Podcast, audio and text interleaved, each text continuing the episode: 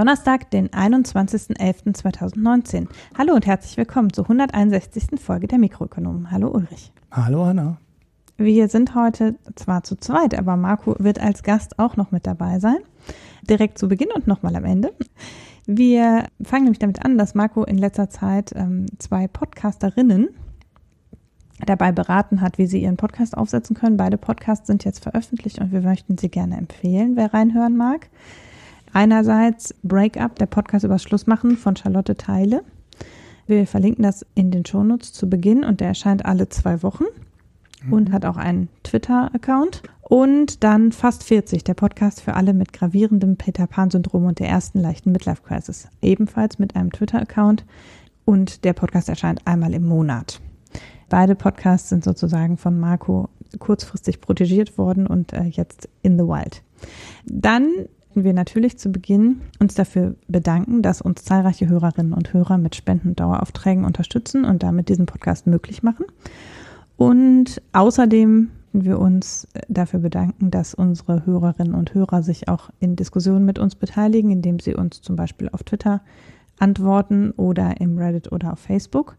Äh, das können gerne noch mehr Hörerinnen und Hörer tun oder uns auch Hinweise schicken per Mail an mikronomen@ posteo.de.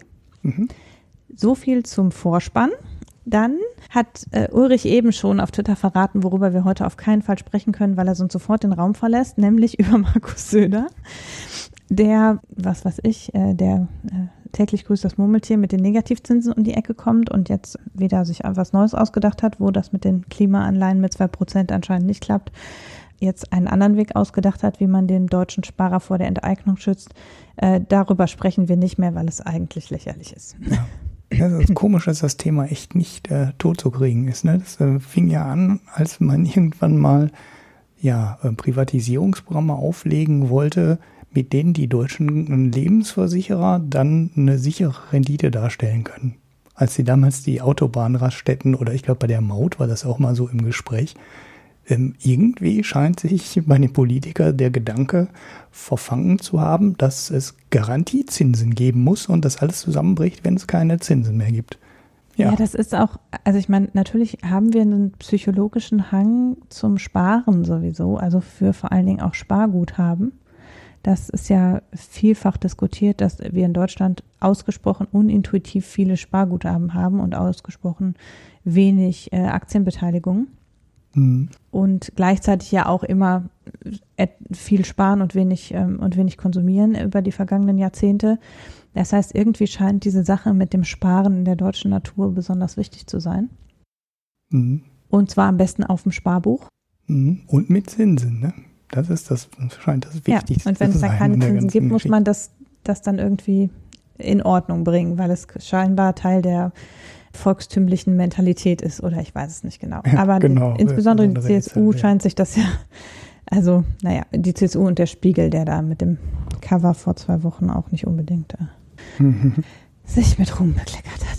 Ja. Nun ja, aber wie gesagt, wir wollten ja über Negativzinsen und ihre Kompensation sowieso nicht mehr sprechen. Und deshalb sprechen wir stattdessen über ein Thema, über das wir beide auch eigentlich dauernd sprechen, aber jetzt länger nicht mehr gesprochen haben, nämlich Hartz IV. Mhm. Da gab es vor, es ist jetzt schon drei Wochen her, glaube ich, ähm, ein Urteil des Bundesverfassungsgerichtes. Da hat jemand geklagt gegen die Sanktionen. Und äh, da haben wir ja auch schon öfter drüber gesprochen, dass neben der Tatsache, dass die Hartz-IV-Sätze relativ zögerlich erhöht werden und eben nicht, also aller Fachmeinung nach nicht den aktuellen Lebensstandard ähm, widerspiegeln. Wir auch immer gesagt haben, dass halt die Sanktionen insbesondere das sind, was Leute dann wirklich unter die Armutsgrenze bringt und das Leben wirklich nicht mehr lebenswert macht unter Hartz IV. Mhm. Und das hat so ähnlich auch das Bundesverfassungsgericht jetzt bestätigt. Die haben sich tatsächlich allerdings nur mit den etwas höheren Sanktionsmöglichkeiten, also wenn man einen Job nicht antritt oder eine Weiterbildung nicht macht oder solchen Dingen beschäftigt und eben nicht mit diesen kleinen, in Anführungsstrichen kleinen Kürzungen, die passieren, wenn man einen Termin verpasst. Also es ist ja so, bei Hartz IV gibt es prinzipiell die Möglichkeit für kurze Zeit um 10 Prozent den Satz zu kürzen, wenn derjenige, der Hartz IV bezieht, einen Termin beim, bei der Arbeitsagentur verpasst hat. damit hat sich das Bundesverfassungsgericht explizit nicht beschäftigt, sondern mit den Kürzungen von 30, 60 oder 100 Prozent. Das ist so gestaffelt. Äh, wenn jemand einen äh, nicht nachweisen kann, dass er sich um einen Job bemüht oder einen Job nicht antritt, der ihm als zumutbar äh, zugewiesen und vermittelt wurde, oder eben in irgendeiner Form die zu, so, so, sogenannte zumutbare Mitwirkungspflicht bei dem Finden, äh, bei dem sich befreien aus der Arbeitslosigkeit, der nicht nachgekommen ist. Mhm. Und in dem Urteil heißt es äh, jetzt, also da, da hat eben die Arbeitsagentur die Möglichkeit zu kürzen. Man muss sagen, das betrifft nur etwa 10 Prozent der Hartz-IV-Empfänger. Also diese Kürzung um 30, 60 oder 100 Prozent oder insbesondere um 60 oder 100 Prozent, das muss ich gerade nochmal nachgucken. 3,2 Prozent der Empfänger sind monatlich von nennenswerten Kürzungen betroffen. Also die überwiegende Mehrzahl ist davon nicht betroffen. Trotzdem ist es natürlich für die, die es betrifft, äh, dann sehr hart. Und das Bundesverfassungsgericht urteilt eben, dass Kürzungen von 60 bis 100 Prozent gegen die Menschenwürde und das Sozialstaatsprinzip verstoßen. Also das Gericht sagt nicht, man darf generell die Leistung nicht einschränken. Es sagt aber, es darf nicht in dem Umfang eingeschränkt werden. Also die zweite und dritte Strophe von 60 und 100 Prozent verstießen gegen die Menschenwürde, weil das verbleibende, verbleibende Geld eben so weit unterhalb des Existenzminimums ist, dass davon auszugehen ist, dass derjenige eben nicht mehr menschenwürdig leben kann. Das stelle eben für die betroffenen Menschen eine außerordentliche Belastung dar. Und außerdem sei es auch nicht zulässig, dass es immer direkt um drei Monate gekürzt wird. Also es ist halt so, dass es halt jetzt relativ starr. Es wird um drei, für drei Monate um 30 Prozent gekürzt. Bei Wiederholung wird es für drei Monate um 60 Prozent gekürzt. Und gerade diese starre Kürzung sei nicht mit dem Grundgesetz vereinbar. Insbesondere, weil es sogar in Härtefällen Anwendung findet. Mhm. Also selbst die 30 Prozent dürfen nicht Anwendung finden, äh, wenn es sich um einen Härtefall handelt, sagen sie. Mhm. Ja, also damit ist natürlich jetzt zumindest für diese Extremfälle sozusagen, ist eben da jetzt deutlich gemacht worden, dass das, was viele schon länger sagen, dass Hartz IV halt zu einer wirklich Verrohung der Arbeitsvermittlung im Grunde geführt hat und zu einem, zu so einem Kampf um die Existenz. Das wird da gerichtlich bestätigt und das heißt, dass eben an dem Aufbau von Hartz IV was gemacht werden muss. Also dass eben andere Möglichkeiten der Sanktionierung gefunden werden müssen, die nicht diese drastischen Ausmaße haben, zumindest. Mhm. Insgesamt ähm, gibt es ja viele, also gerade die Sozialverbände sagen, man darf im Grunde überhaupt nicht kürzen, weil schon das Hartz-IV-Niveau, also schon der Vollregelsatz ist viel zu niedrig, um davon zu leben. Und ähm, das ist eben äh, jetzt nochmal bestätigt worden. Mhm. Okay.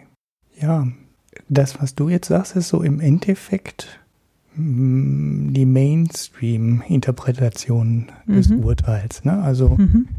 ähm, ich habe sogar so ein paar Kommentare gelesen, die meinten oder die darüber spekulierten, ob diese Entscheidung jetzt, ich glaube, es war sogar wörtlich die Formulierung, äh, die Einführung des bedingungslosen Grundeinkommens durch die Hintertüre ist.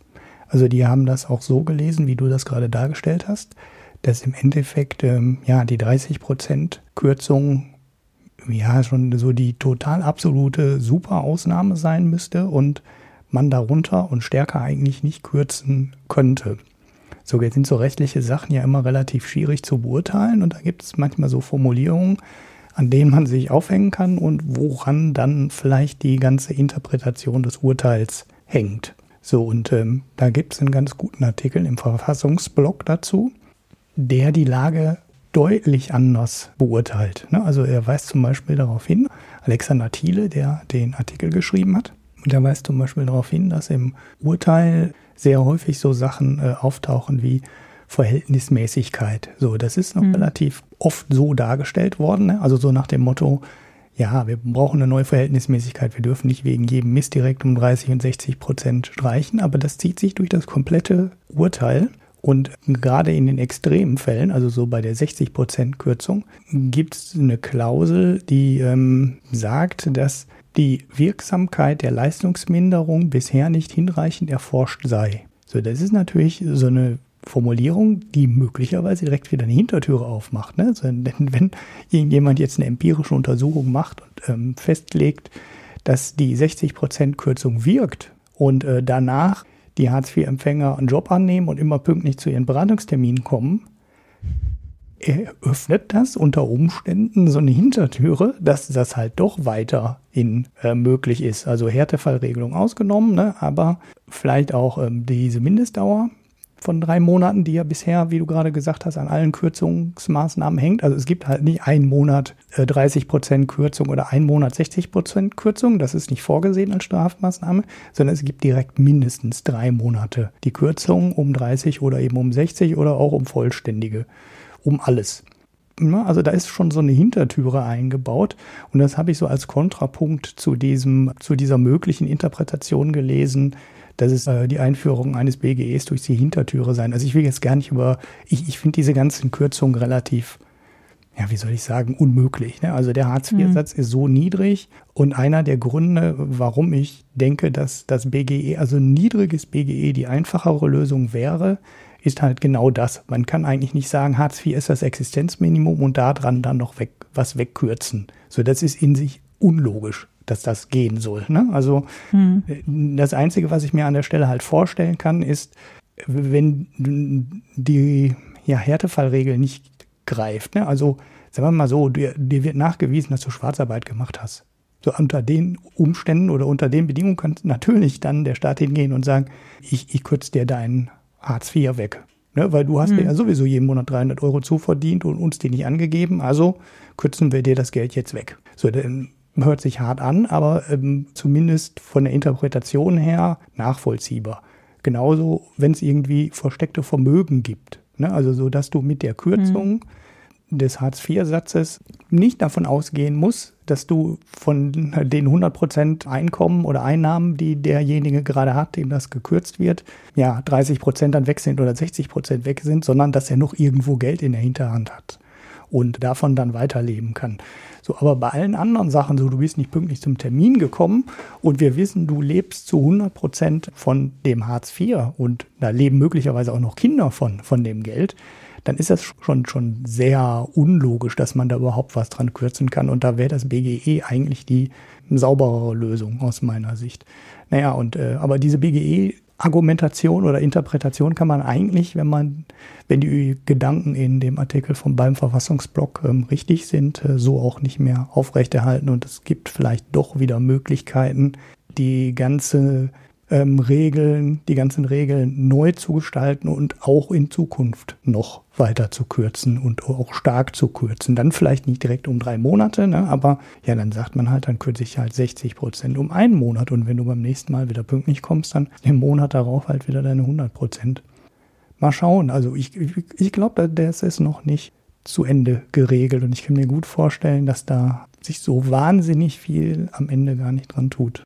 Also äh, Hubertus Heil hat das ja gesagt mit dem bedingungslosen Grundeinkommen, dass wenn man jetzt sich nicht mehr anstrengen muss, um Hartz IV zu bekommen, dann wäre es ja bedingungsloses Grundeinkommen. Mhm. Das ist natürlich insofern Quatsch, als ein bedingungsloses Grundeinkommen ja jeder bekommen würde, mhm. losgelöst davon, ob er arbeitslos ist.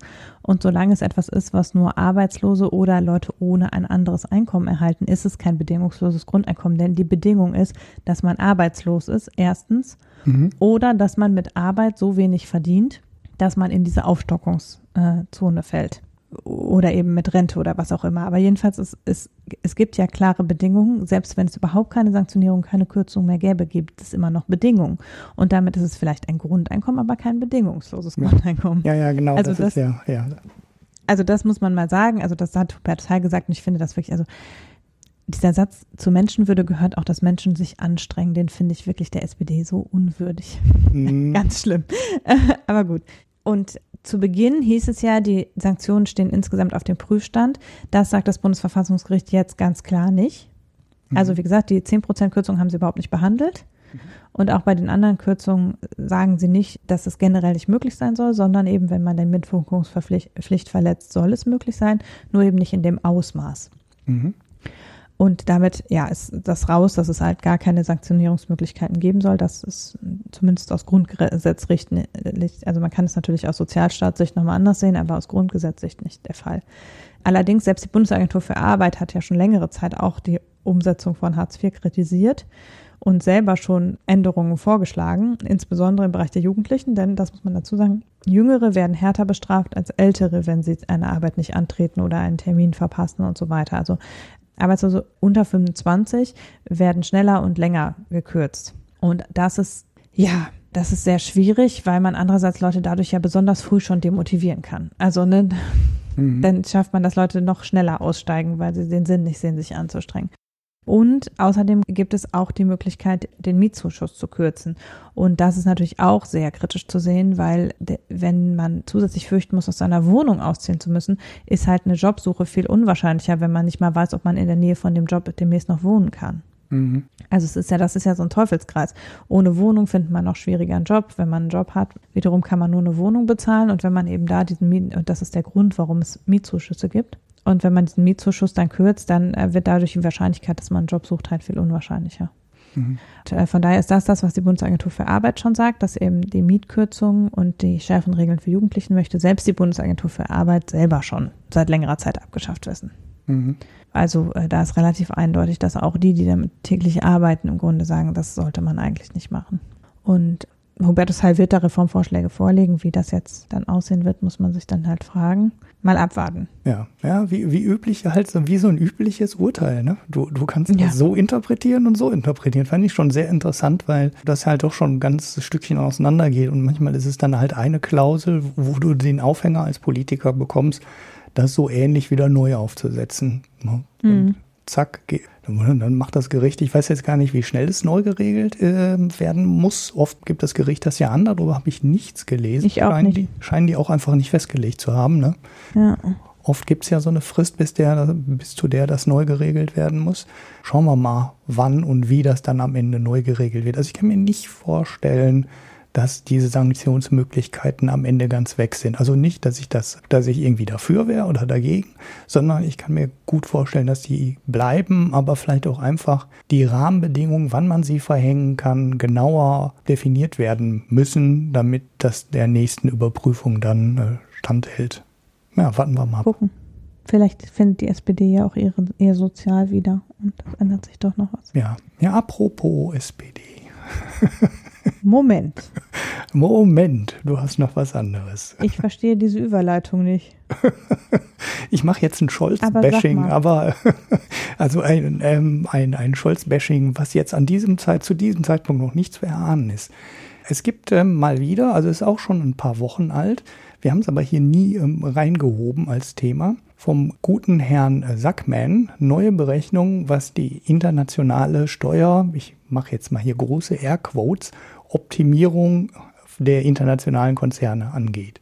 Ne, man könnte es auch Steuerflucht nennen, äh, wäre wahrscheinlich auch der passende Begriff. Steuerhinterziehung ist es ja im äh, enger, in der genauen Definition nicht. Der ist ja schon lange an dem Thema dran, macht sehr umfangreiche Berechnungen und ja, es gab halt dieses Jahr wieder eine neue Berechnung und die ist jetzt mal sehr schön, sehr ähm, anschaulich neu berechnet und ähm, ja auch visualisiert worden. Es geht am Ende um 650 Milliarden Dollar Gewinn von multinationalen Konzernen, die in Steueroasen landen. Das sind ungefähr 40 Prozent aller Gewinne, die die multinationalen Konzerne, ich glaube mit der Einschränkung im Ausland verdienen. Weil es ist ja nicht so einfach aus dem Inland Einkommen in eine Steueroase zu schieben, aber es ist sehr einfach, Gewinne aus dem Ausland, also die du im Ausland erwirtschaftest, in eine Steueroase zu ziehen. Ne, das weiß man ja bei mhm. Apple, wenn man bei Apple in den Geschäftsbericht guckt, dann sieht man, dass die in Amerika eine ganz normale Einkommensteuer bezahlen, also auf die ja, Tax, auf die, die Gewinne in den USA. Die werden halt besteuert. Ich kenne den genauen Steuersatz nicht, als ich mir das letzte Mal angeschaut habe, waren das normale ähm, Quoten, die zu den Steuersätzen in den USA auch passen. So, wo das dann aber total auseinanderklafft, ist halt bei den internationalen Gewinnen. Und das ist bei den multinationalen Konzernen immer eben genauso, dass die internationalen Gewinne, also die Gewinne im Ausland, viel einfacher in eine Steueroase zu transferieren sind, als die Gewinne, die am ja, Firmensitz quasi erwirtschaftet werden. Mhm.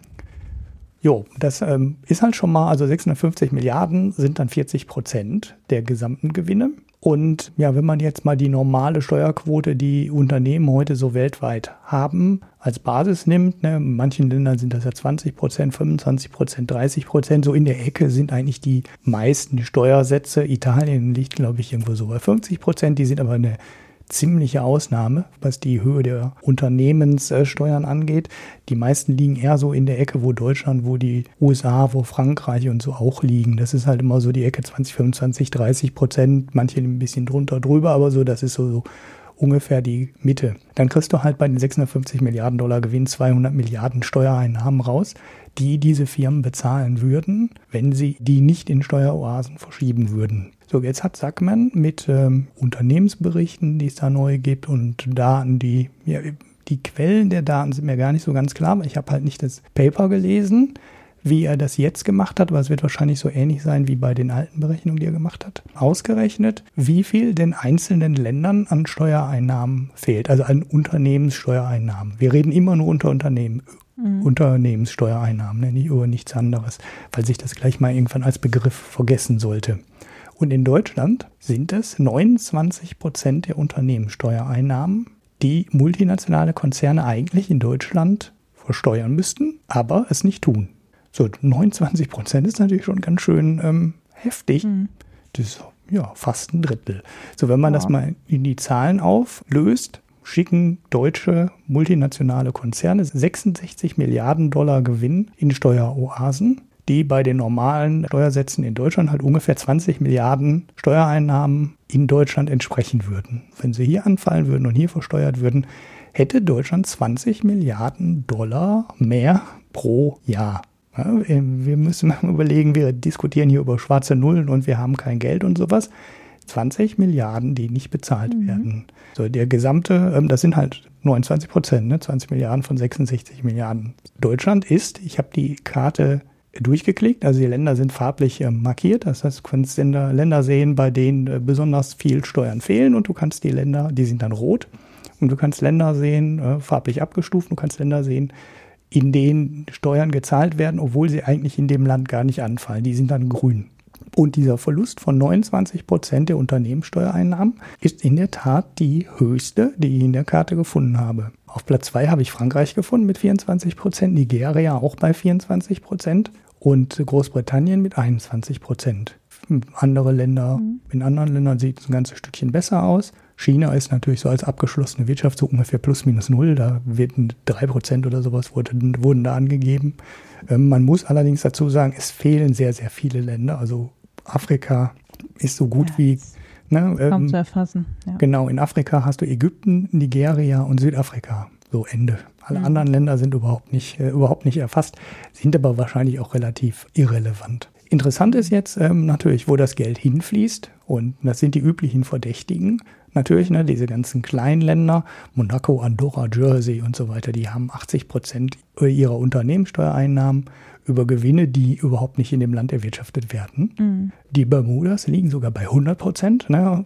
Da gibt es ja keine Steuer. Ich weiß gar nicht, wie die das dann berechnet haben. Also an der Stelle scheint mir die Zahl nicht wirklich logisch zu sein.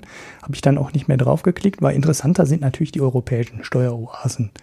Da sind Irland mit 65 Prozent der Unternehmenssteuereinnahmen, die eigentlich mhm. nicht in dem Land erwirtschaftet werden. Holland mit 30 Prozent, die Schweiz mit 28 Prozent. In Irland habe ich mir die Detailzahlen nochmal angeschaut und in Irland landen aktuell pro Jahr 117 Milliarden Dollar an Gewinnen aus dem Ausland, auf die dann in Irland nur 5% Steuern bezahlt werden, was diesem Land 5,3 Milliarden Einnahmen bringt. Mhm. So, Gesamteinnahmen in Irland Unternehmenssteuer sind 8,1 Milliarden. Ne? Also damit kommt man dann auf die 65 Prozent.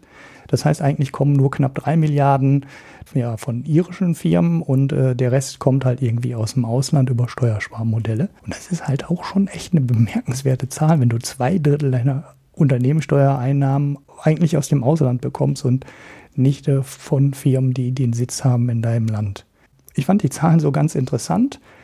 Die Karte verlinke ich. missingprofits.world heißt die Adresse im Internet und das ist einfach nur die Karte und da kann man auf die Länder draufklicken und ich, es ist halt, dieses Ausmaß ist halt, auch wenn man die Zahlen schon mal gehört hat, echt immer wieder bemerkenswert und ich staune immer, wenn ich davor sitze und denke jedes Mal, die EU und die Politiker und so, die erzählen uns seit fünf Jahren, seit zehn Jahren erzählen die uns, dass sie dagegen vorgehen und dass das alles nicht geht und dass sie jetzt wieder neue Maßnahmen eingestellt haben und jetzt wird alles gut und so es ändert sich nichts. Ne? Also 29 Prozent der Unternehmenssteuer, die einfach in Deutschland nicht gezahlt werden, das ist echt schon heftig. verlinke dann dazu auch nochmal zwei Artikel, wo ja jetzt ähm, Olaf Scholz von der SPD in seinem SPD-internen Wahlkampf gegen denjenigen, der die Steuer-CDs aus, den, äh, aus der Schweiz ja angekauft hat, mehrfach als Finanzminister mhm. ähm, in Nordrhein-Westfalen, sich ja irgendwie profilieren muss und jetzt gegen Cum-Ex und Steuerflucht und weiß ich nicht, besondere Ermittlungseinheiten aufsetzen will,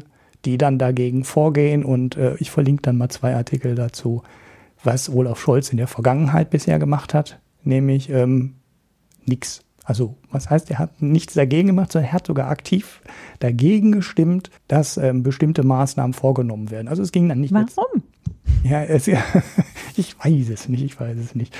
Das, das frage mich auch, warum er das macht. Also, ähm, ne, Lobby, was soll es sonst sein? Was soll ja, es sonst sein? Nicht ähm, verstanden, scheinbar. Ja. Also aber in einem Fall geht es jetzt halt auch nicht wirklich direkt und konkret und eins zu eins um äh, irgendeine ja, Hilfsmaßnahme ähm, gegen diese Steuer-Optimierung, sondern es geht halt darum, dass Deutschland bei der EU aktiv dagegen gekämpft hat, dass alle Firmen quasi ihre Steuerzahlung in allen Ländern offenlegen müssen. Also es würde dann halt gegenüber, ich weiß gar nicht, ob das wirklich dann gegenüber der Öffentlichkeit oder nur gegenüber der Steuerbehörden geplant war. Aber es gibt im Moment keine wirkliche Transparenz. Ne? Also man, man weiß halt nie so ganz genau, woher jetzt, ähm, ja, wo eigentlich die Gewinne erwirtschaftet wurden und ähm, wer die, ja, äh, wo die versteuert wurden.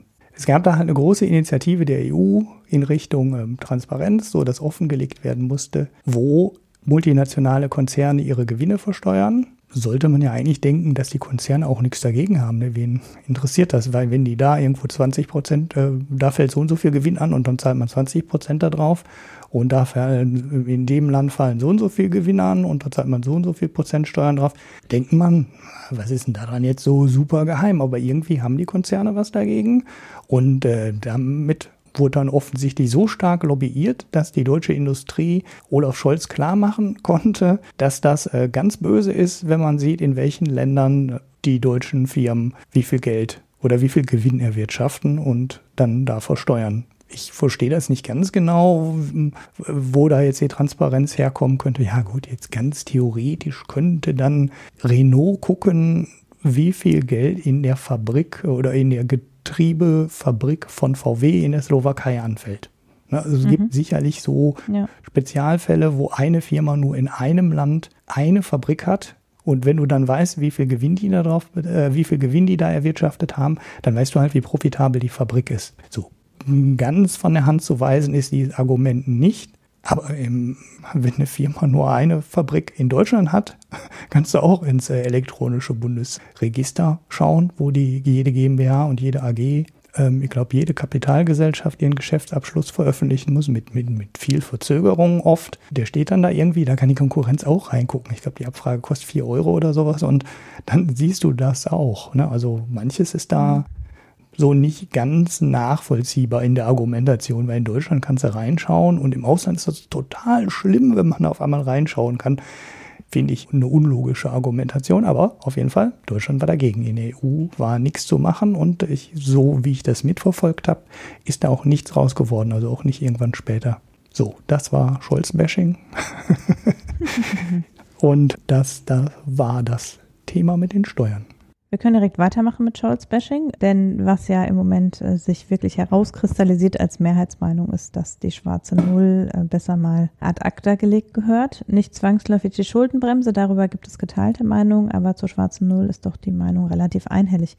Und da, ähm, dass das also jetzt wirklich Allgemeinwissen ist, kann man daran sehen, dass es alle so sehr finden, dass sogar die Arbeitnehmer- und Arbeitgeberverbände in der Lage sind, gemeinsam dazu eine Presseerklärung und eine gemeinsam beauftragte Studie zu veröffentlichen. Mhm. Hanna hat in unser Quip geschrieben, die Hülle friert zu. und das genau. ist wirklich so, es gab es nicht. Ne? In den letzten 40 Jahren haben die noch nie zusammen ein gemeinsames Paper oder eine gemeine, gemeinsame ja, Stellungnahme veröffentlicht. Ja, also das, äh, das Paper ist vom Institut für Makroökonomik und Konjunktur und dem Institut für der deutschen Wirtschaft Das Institut für Makroökonomie und Konjunktur ist ein Institut der Hans-Böckler-Stiftung. Das Institut der deutschen Wirtschaft ist, wie man hört, finanziert durch die deutsche Wirtschaft.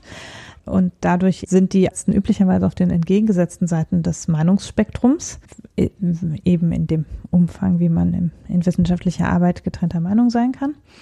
Und die haben aber jetzt beauftragt durch BDI und DGB eine Studie erstellt in gemeinsamer Zusammenarbeit von vier Ökonomen, zwei vom IW und zwei vom EMK, in der sie sich damit beschäftigt haben, welche Investitionsbedarfe in Deutschland aufgelaufen sind und wie man die decken könnte. Das Papier argumentiert in meinen Augen völlig schlüssig, dass über die nächsten zehn Jahre 450 Milliarden zusätzliche Investitionsbedarfe dringend benötigt werden um die deutsche Wirtschaft zukunftsfähig zu machen und den bisher über lange Jahre aufgelaufenen Investitionsstau zu beheben. Mhm. Dazu gibt es eine sehr eine schöne Zusammenfassung auf der Seite der Hans-Böckler-Stiftung, die ist, glaube ich, wortgleich auch vom BDI veröffentlicht worden, wo man eben das so in kurzer, prägnanter Form war, äh, nachlesen kann. Sie sagen, Deutschland steht vor diversen Problemen, die wir angehen müssen. Die Digitalisierung, den Investitionsstau in der Verkehrsinfrastruktur, den Klimawandel und den demografischen Wandel. Das ist im Prinzip, sind das alles Fragen von Strukturwandel, die alle gleichzeitig im Moment adressiert werden müssen und die alle einen massiven Investitionsbedarf darstellen. Und gleichzeitig haben wir einen Investitionsstau in den letzten Jahrzehnten schon angestaut, insbesondere im Bereich der Kommunalfinanzen, aber auch bei Bund und Ländern, äh, gerade im Verkehrsinfrastrukturbereich, der also dazu führt, dass wir derzeit schon für das derzeitige Wirtschaften schlecht gerüstet sind mhm. und geschweige denn in der Lage sind, uns zukünftig gut aufzustellen.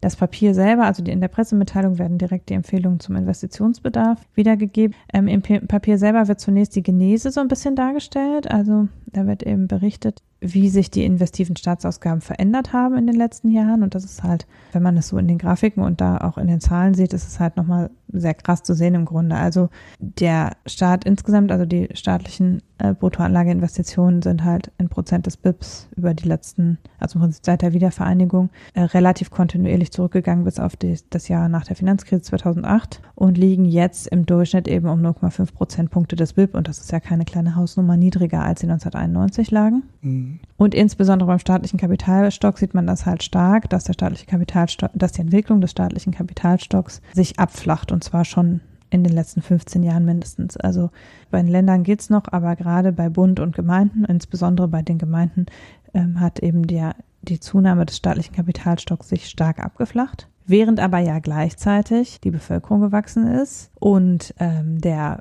ähm, die Nachfrage nach öffentlichem Kapital dadurch gewachsen ist. Mhm. Und äh, wir also insgesamt einen höheren Bedarf an öffentlicher Infrastruktur hätten. Also äh, der öffentliche Kapitalstock im Bereich der Bauten ist über die letzten sieben Jahre, 2010 bis 2017, also selbst wenn man eben diese, die Finanzkrise rausnimmt, insgesamt um zwei Prozent gewachsen, während die Bevölkerung im gleichen Zeitraum um 3,1 Prozent gewachsen ist. Also das ist schon eine nennenswerte Hausnummer größer. Ja. Darf ich kurz unterbrechen? Ja. Das ist der öffentliche Kapitalstock Bauten, ne? Also Bauten, nicht, ja. nicht Gesamt, weil du gerade kurz gesamt. Gesamt gesagt hast. Also ja, der Gesamtkapitalstock ist davor. Ähm, also bei den Investitionsquoten, ja. Ja, ähm, die versuchen immer so zwei Sachen in Verhältnis zu stellen. Ne? Also öffentlicher Kapitalstock Bauten wird zum Beispiel im Verhältnis gesetzt zur Bevölkerung. Und der genau. öffentliche Kapitalstock Bauten ist mit 2% gestiegen, Bevölkerung um 3,1%. Und das zieht sich jetzt bei den anderen Sachen auch so durch, dass man immer so zwei Sachen miteinander vergleicht. Was bei den Straßen passiert ist und wie viele Autos es jetzt gibt. Ne? Und ja, genau. Also ähm, Sie sagen eben auch genau, dass eben im Bereich der Infrastruktur der, ein Großteil der westdeutschen Infrastruktur aus dem Jahr 19, aus den 70er Jahren und ein Großteil der ostdeutschen Infrastruktur aus den 90er Jahren stammt, also im Grunde alles mindestens 30, eher 50 Jahre alt ist. Mhm. Und äh, dass eben die, äh, insbesondere die Brücken, das weiß man ja auch schon länger, für diese Betrieb, dass das Durchschnittsalter eben jetzt bei 50 bis 60 Jahren liegt bei den Eisenbahnbrücken und den Verkehrsbrücken und die eigentlich für diese lange Belastungsdauer überhaupt nicht ausgelegt sind und gleichzeitig aber die, das Auf Verkehrsaufkommen ja massiv gestiegen ist. Mhm. Also auf den Straßen eben um 16 Prozent, äh, während eben das Bruttoinlandsprodukt um nur 14 Prozent zulegte. Also quasi im Verhältnis findet, was an sich schon erschreckend ist, mhm. äh, mehr Verkehr statt, als das Bruttoinlandsprodukt gestiegen ist. Das hat damit zu tun, dass wir natürlich viel mehr Transitverkehr haben durch die EU-Osterweiterung. der sich eben auch bei uns niederschlägt und unsere Infrastruktur belastet. Und die Schienenkilometer, also die gefahrenen Personenkilometer, sind eben auch erheblich gestiegen. Und die Schieneninfrastruktur ist eben auch kaum ausgebaut worden und relativ alt. Und tatsächlich sind äh, die deutschen Unternehmen auch in Unternehmensbefragungen des IW relativ einhellig der Meinung, also schon zwei Drittel der deutschen Unternehmen sagen, dass betriebliche Abläufe geschäfts äh, nennenswert geschädigt werden durch Infrastrukturprobleme. Also mhm. dass sie erhebliche Einschränkungen in Geschäftsabläufen haben durch Infrastrukturprobleme, insbesondere den, auf den Straßen. Mhm. Dann sagen sie, warum ist das so? Also warum haben wir diesen Investitionsstau? Und da sagen sie ja, es hat im Prinzip, äh, das, da kommt eine Reihe von Gründen im Grunde zusammen. Fünf nennen sie, glaube ich, oder führen sie näher aus. Das eine ist eben, dass die Politik insgesamt lange die Priorität auf Konsum und Steuersenkung gesetzt hat. Also eben konsumtive Staatsausgaben, Steuersenkung und Schuldenabbau priorisiert hat und öffentliche Investitionen ähm, eben zu, eher zurückgefahren hat, weil das sichtbarer ist. Also weil eben sofort ne, sowas wie Mütterrente oder sowas, das ist ja eine Konsumausgabe am Ende, mhm. ist halt sichtbarer. Und auch Steuersenkungen sind halt direkter sichtbar. Äh, Infrastrukturinvestitionen sind total lohnend, aber man merkt das halt nicht sofort. Mhm.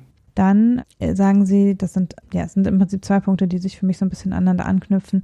Äh, wir haben eben über längere Zeit eine sehr viel negativere Sicht auf die deutsche Wirtschaftsentwicklung gehabt, als sie sich tatsächlich eingestellt hat. Also schon seit Mitte der 2000er Jahre ist man davon ausgegangen, dass die Bevölkerung in Kürze anfangen wird zu schrumpfen und dass eben auf absehbare Zeit auch das Produktionspotenzial eben nur noch um ein Prozent oder so wachsen wird. Und dann ist sozusagen die Investitionstätigkeit ist quasi schon unter der Prämisse zurückgefahren worden, dass ja die Bevölkerung schrumpft und das, die, die, das Wirtschaftswachstum sich verlangsamt und deshalb der Ausbau in der Infrastruktur auch langsamer sein kann. Mhm. Was ich schon für eine relativ also natürlich eine kleinere Wirtschaft mit weniger Bevölkerung bräuchte theoretisch weniger Infrastruktur. Allerdings muss man, um die Wirtschaft überhaupt in diesen Punkt von mit einer kleineren Bevölkerung funktioniert das noch alles, muss man die Wirtschaft erstmal umstrukturieren und das braucht einfach andere Infrastruktur, als wir bisher haben. Also vielleicht braucht man im Endeffekt weniger Infrastruktur, aber auf jeden Fall nicht die, die wir haben. Mhm. Ja. Und das äh, hat trotzdem Investitionsbedarfe. Ja, es war halt so ein bisschen so vorsorgliches sparen oder besser gesagt vorsorgliches weniger investieren, was man ja auch vielleicht bis zum ganz kleinen Teil irgendwie für eine logische Erklärung halten könnte. Ne? Aber wenn man sich jetzt anschaut, wie weit das auseinanderklafft, könnte es ja nur einen minimalen Teil erklären. Also öffentlicher Kapitalstock bauten 2% und dann guckst du Personenkilometer Eisenbahn 14% plus. Ne, also das, äh, mhm. ne, oder Pkw-Fahrleistung plus 7 Prozent, Fahrleistung LKWs plus 17 Prozent fast, fast 11 Prozent mehr Kraftfahrzeuge, BIP-Wachstum 10 Prozent, ähm, also pro Kopf BIP-Wachstum mhm. insgesamt fast 14 Prozent im, im Plus. Und natürlich kann man dann sagen, ja, okay, ähm, unsere Bevölkerung wächst jetzt vielleicht nicht mehr oder fängt vielleicht an zu schrumpfen, aber dann sollte man trotzdem beim Bruttoinlandsprodukt von plus 10 Prozent, kann man dann vielleicht sagen, okay, dann könnte der Kapitalstock vielleicht nur um 8 Prozent gewachsen sein, ne, wenn man 10 Prozent Wachstum beim hm. ähm, Bruttoinlandsprodukt pro Kopf hat, aber nicht zwei, weil das ist ein Fünftel von dem und da klafft die, da klafft das einfach so unfassbar weit auseinander, dass das als Ausrede nicht gilt. Das akzeptiere ich nicht.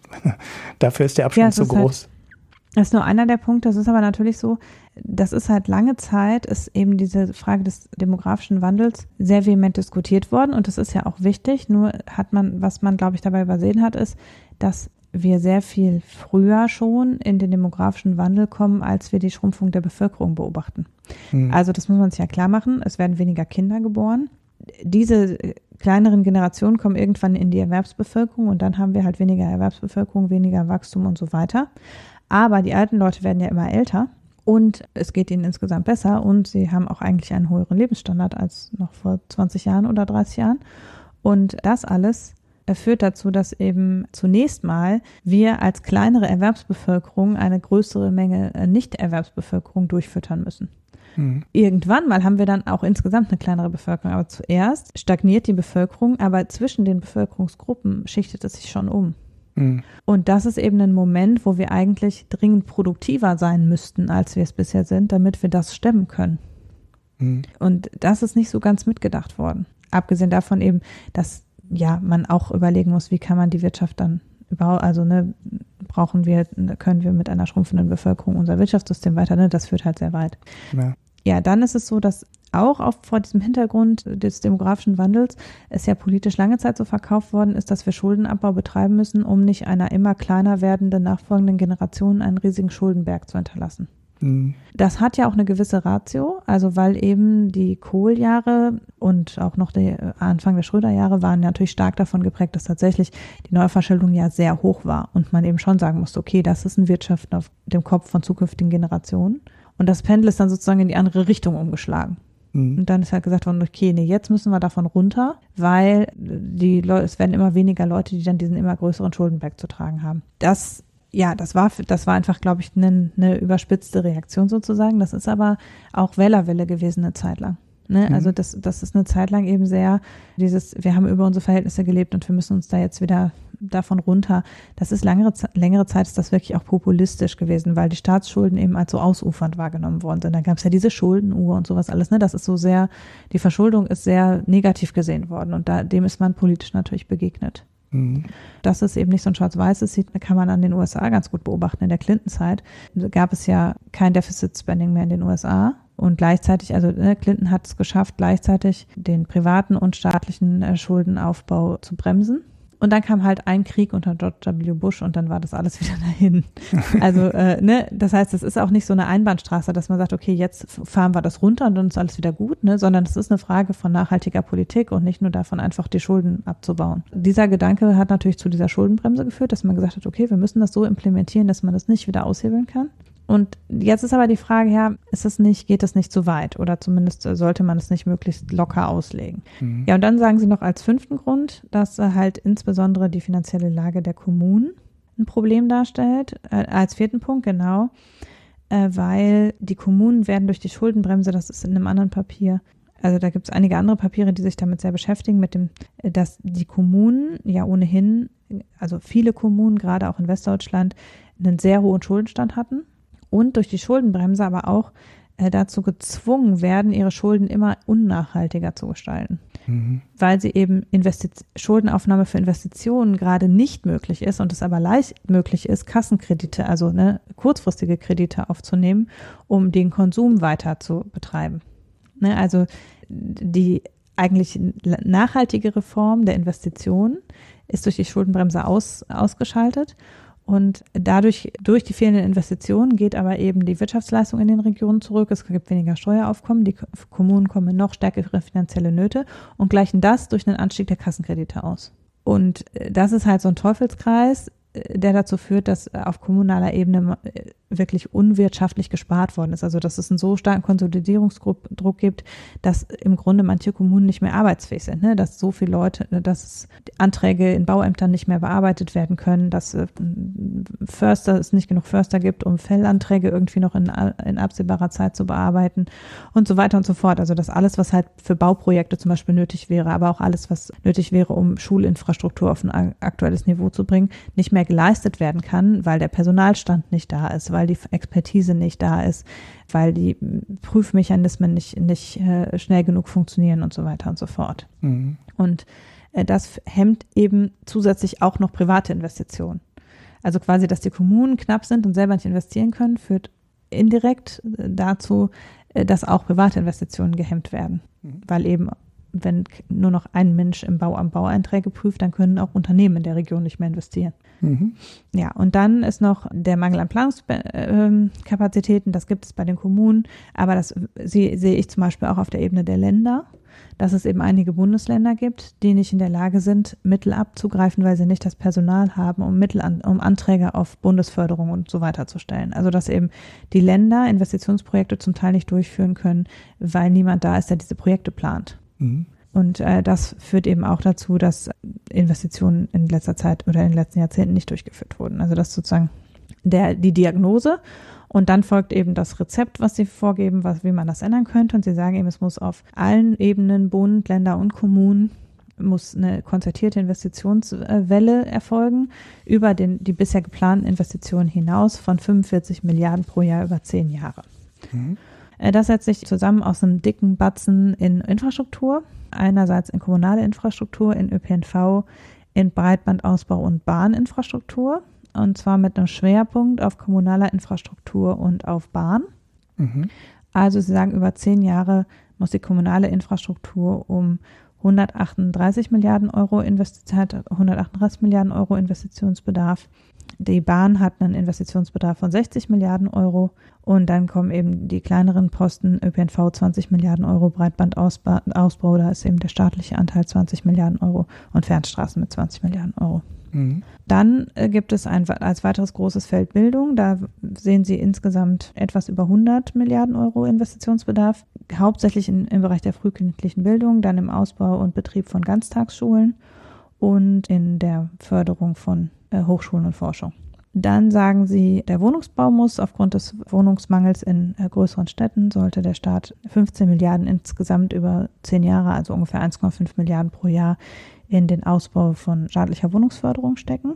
Und dann ähm, Dekarbonisierung, also ähm, Klimawandelfolgenabmilderung, da oder Klimawandelabmilderung, da sehen Sie eben den staatlichen Anteil bei 75 äh, Milliarden Euro. Das ist so berechnet, dass Sie davon ausgehen, dass 85 Prozent der Kosten der Dekarbonisierung im privaten Bereich anfallen und 15 Prozent im staatlichen Bereich. Mhm.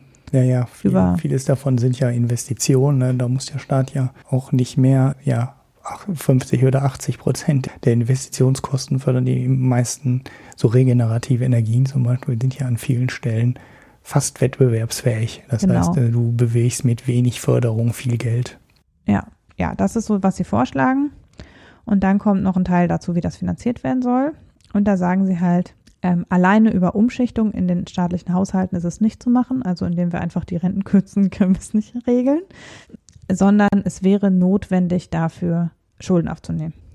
Und zwar schlagen Sie die Implementierung einer goldenen Regel vor. Das ist ja ein anerkanntes Prinzip eigentlich, nämlich, dass Investitionen von Schuldenbremsen, von der Schuldenbremse ausgenommen werden sollen. Das ist für Sie sozusagen der beste Weg. Sie sagen, der Stabilitäts- und Wachstumspakt und die Schuldenbremse äh, müssten zunächst so genutzt werden, dass der Investitionsbedarf durch Neuverschuldung möglich ist. Das heißt de facto, es müsste ein staatlicher Investitionsfonds gegründet werden, der von der Schuldenbremse, der die Schuldenbremse umgeht. Das ist ja das, was wir auch schon diskutiert haben im Bereich der Klimaanleihe und ähnlichen Sachen. Also ne, wenn der Staat in irgendeine Gesellschaft einzahlt und diese Gesellschaft finanziert dann Investitionen, äh, dann ist das quasi und also diese Gesellschaft nimmt dann Schulden auf und finanziert damit Investitionen, dann ist es halt von der Schuldenbremse ausgenommen.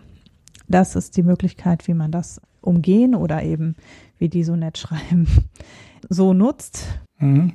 Äh, den finanzpolitischen Rahmen so nutzt, dass es möglich ist.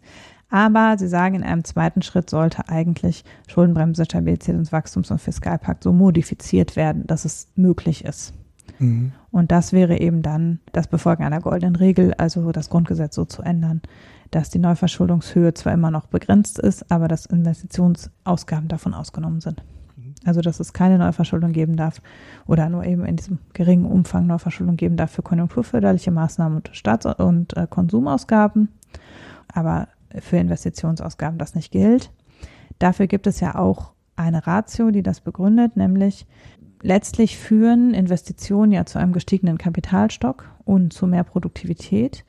Und damit führen sie, steht dem Aufbau von Schulden auch ein Aufbau von Vermögen gegenüber. Mhm. Also der Staat hat um, umgekehrt auch mehr auf der hohen Kante sozusagen, also hat mehr Vermögen, mit dem er wirtschaften kann gegenüber diesen Schulden. Und deshalb wird eben gesagt, dass äh, letztlich die Investitionsausgaben nicht zu einer Überschuldung führen können, weil ja Vermögen damit aufgebaut wird. Ja. Das ist die Ratio hinter der goldenen Regel. Genau. Das Verrückte ist ja, dass wir die Regel mal hatten. Ne? Also im Grundgesetz ja. Äh, stand ja mal, Neuverschuldung darf nicht höher sein als die Investitionen des Staats. So, und ich fand, das war eigentlich mhm. immer eine sehr vernünftige Regel. Und dann ist mal über die EU, äh, sind diese Maastricht-Regeln dann dazugekommen. Man hätte aus den Sachen was Besseres machen können als diese dumpfe 0,35 Prozent sind es mhm. jetzt, ne? Des BIPs als maximale Staatsverschuldung. Da ist dann so, ein, so eine Konjunkturkomponente drin, durch die es dann höher oder niedriger werden kann. Man kann mit Schattenhaushalten das Ding dann da wieder umgehen. Aber eigentlich ähm, war die alte Regel, fand ich, logischer und sinnvoller hergeleitet und im Endeffekt schlägt ja jetzt dieses Paper sowas ähnliches wieder vor. Ne? Man darf ein bisschen Schulden machen, Aber erstmal grundsätzlich nehmen wir aus der Neuverschuldung die Investitionen raus, weil wenn für 50 Milliarden äh, Straßen und Gebäude gebaut werden, dann sind es halt 50 Milliarden Investitionen, die jede andere Firma, die das machen würde, dann eben auch in den Büchern stehen hätten, ne? weil dann haben sie halt Straßen für 50 Milliarden und Gebäude für 50 Milliarden in den Büchern stehen und so rechnet jede Firma und warum das beim Staat auf einmal böse sein soll, wenn der Investitionen tätigt, ähm, klar, das ist nicht nachvollziehbar und jo, da muss man natürlich aufpassen, dass der Staat nicht anfängt und demnächst jeden Mist als Investition wertet. Politiker neigen ja dann dazu, in die Richtung zu äh, spekulieren, aber das gilt nicht Meiner Meinung nach es, sind das keine logischen Gegenargumente, weil die Schuldenbremse zu verteidigen mit dem Argument, ja, die kann man ja mit Schattenhaushalten umgehen, äh, macht die Schuldenbremse nicht besser, wenn man sagt, ja, hm. weil das ist eigentlich so ein Argument, wo man nur sagt, ja, die ist ja gar nicht so schlimm, weil man kann die umgehen. Meiner Meinung nach musste man nichts umgehen. Wir hatten eine gute Regel und wir haben sie eigentlich schlechter gemacht aus irgendwelchen ja. Gründen. Und wir haben halt verstehe. europäische Regeln, hm. die auch schärfer sind als das, was Deutschland in den 80er und 90er Jahren betrieben hat. Also der Stabilitäts- und Wachstumspakt legt ja die Defizitgrenze bei 0,5 Prozent des BIP an, solange der Schuldenstand über 60 Prozent des BIP ist und bei 1 Prozent, wenn er drunter ist. Wir kommen jetzt bald unter diese Grenze von 60 Prozent. Und dann ist es eben, in dem Fall ist es dann eben so, dass, dass wir eine strukturelle Defizitgrenze von 1 Prozent hätten. Aber das ist immer noch viel weniger, als die Neuverschuldung teilweise in den 80er und 90er Jahren war. Mhm. Also der, Europä der Stabilitäts- und Wachstumspakt stellt schon prinzipiell einen ganz vernünftigen Rahmen, gerade wenn man sich eben, man könnte sich ja auch freiwillig an diese 0,5 Prozent zum Beispiel halten, also diese weiterhin an die Grenze halten, die er vorgibt. Die haben wir ja etliche Male gerissen. Also wir haben ja genau wie Frankreich auch schon hat Hans Eichel, wir erinnern uns, ja, damals Streit mit Brüssel gehabt, weil wir diese Grenze nicht eingehalten haben. Und jetzt haben wir uns selber halt mit den 0,35 Prozent eine viel härtere Grenze gegeben. Mhm. Und da ist halt die Frage, warum, so, man könnte ja auf die strenge europäische Grenze zunächst mal zurückgehen.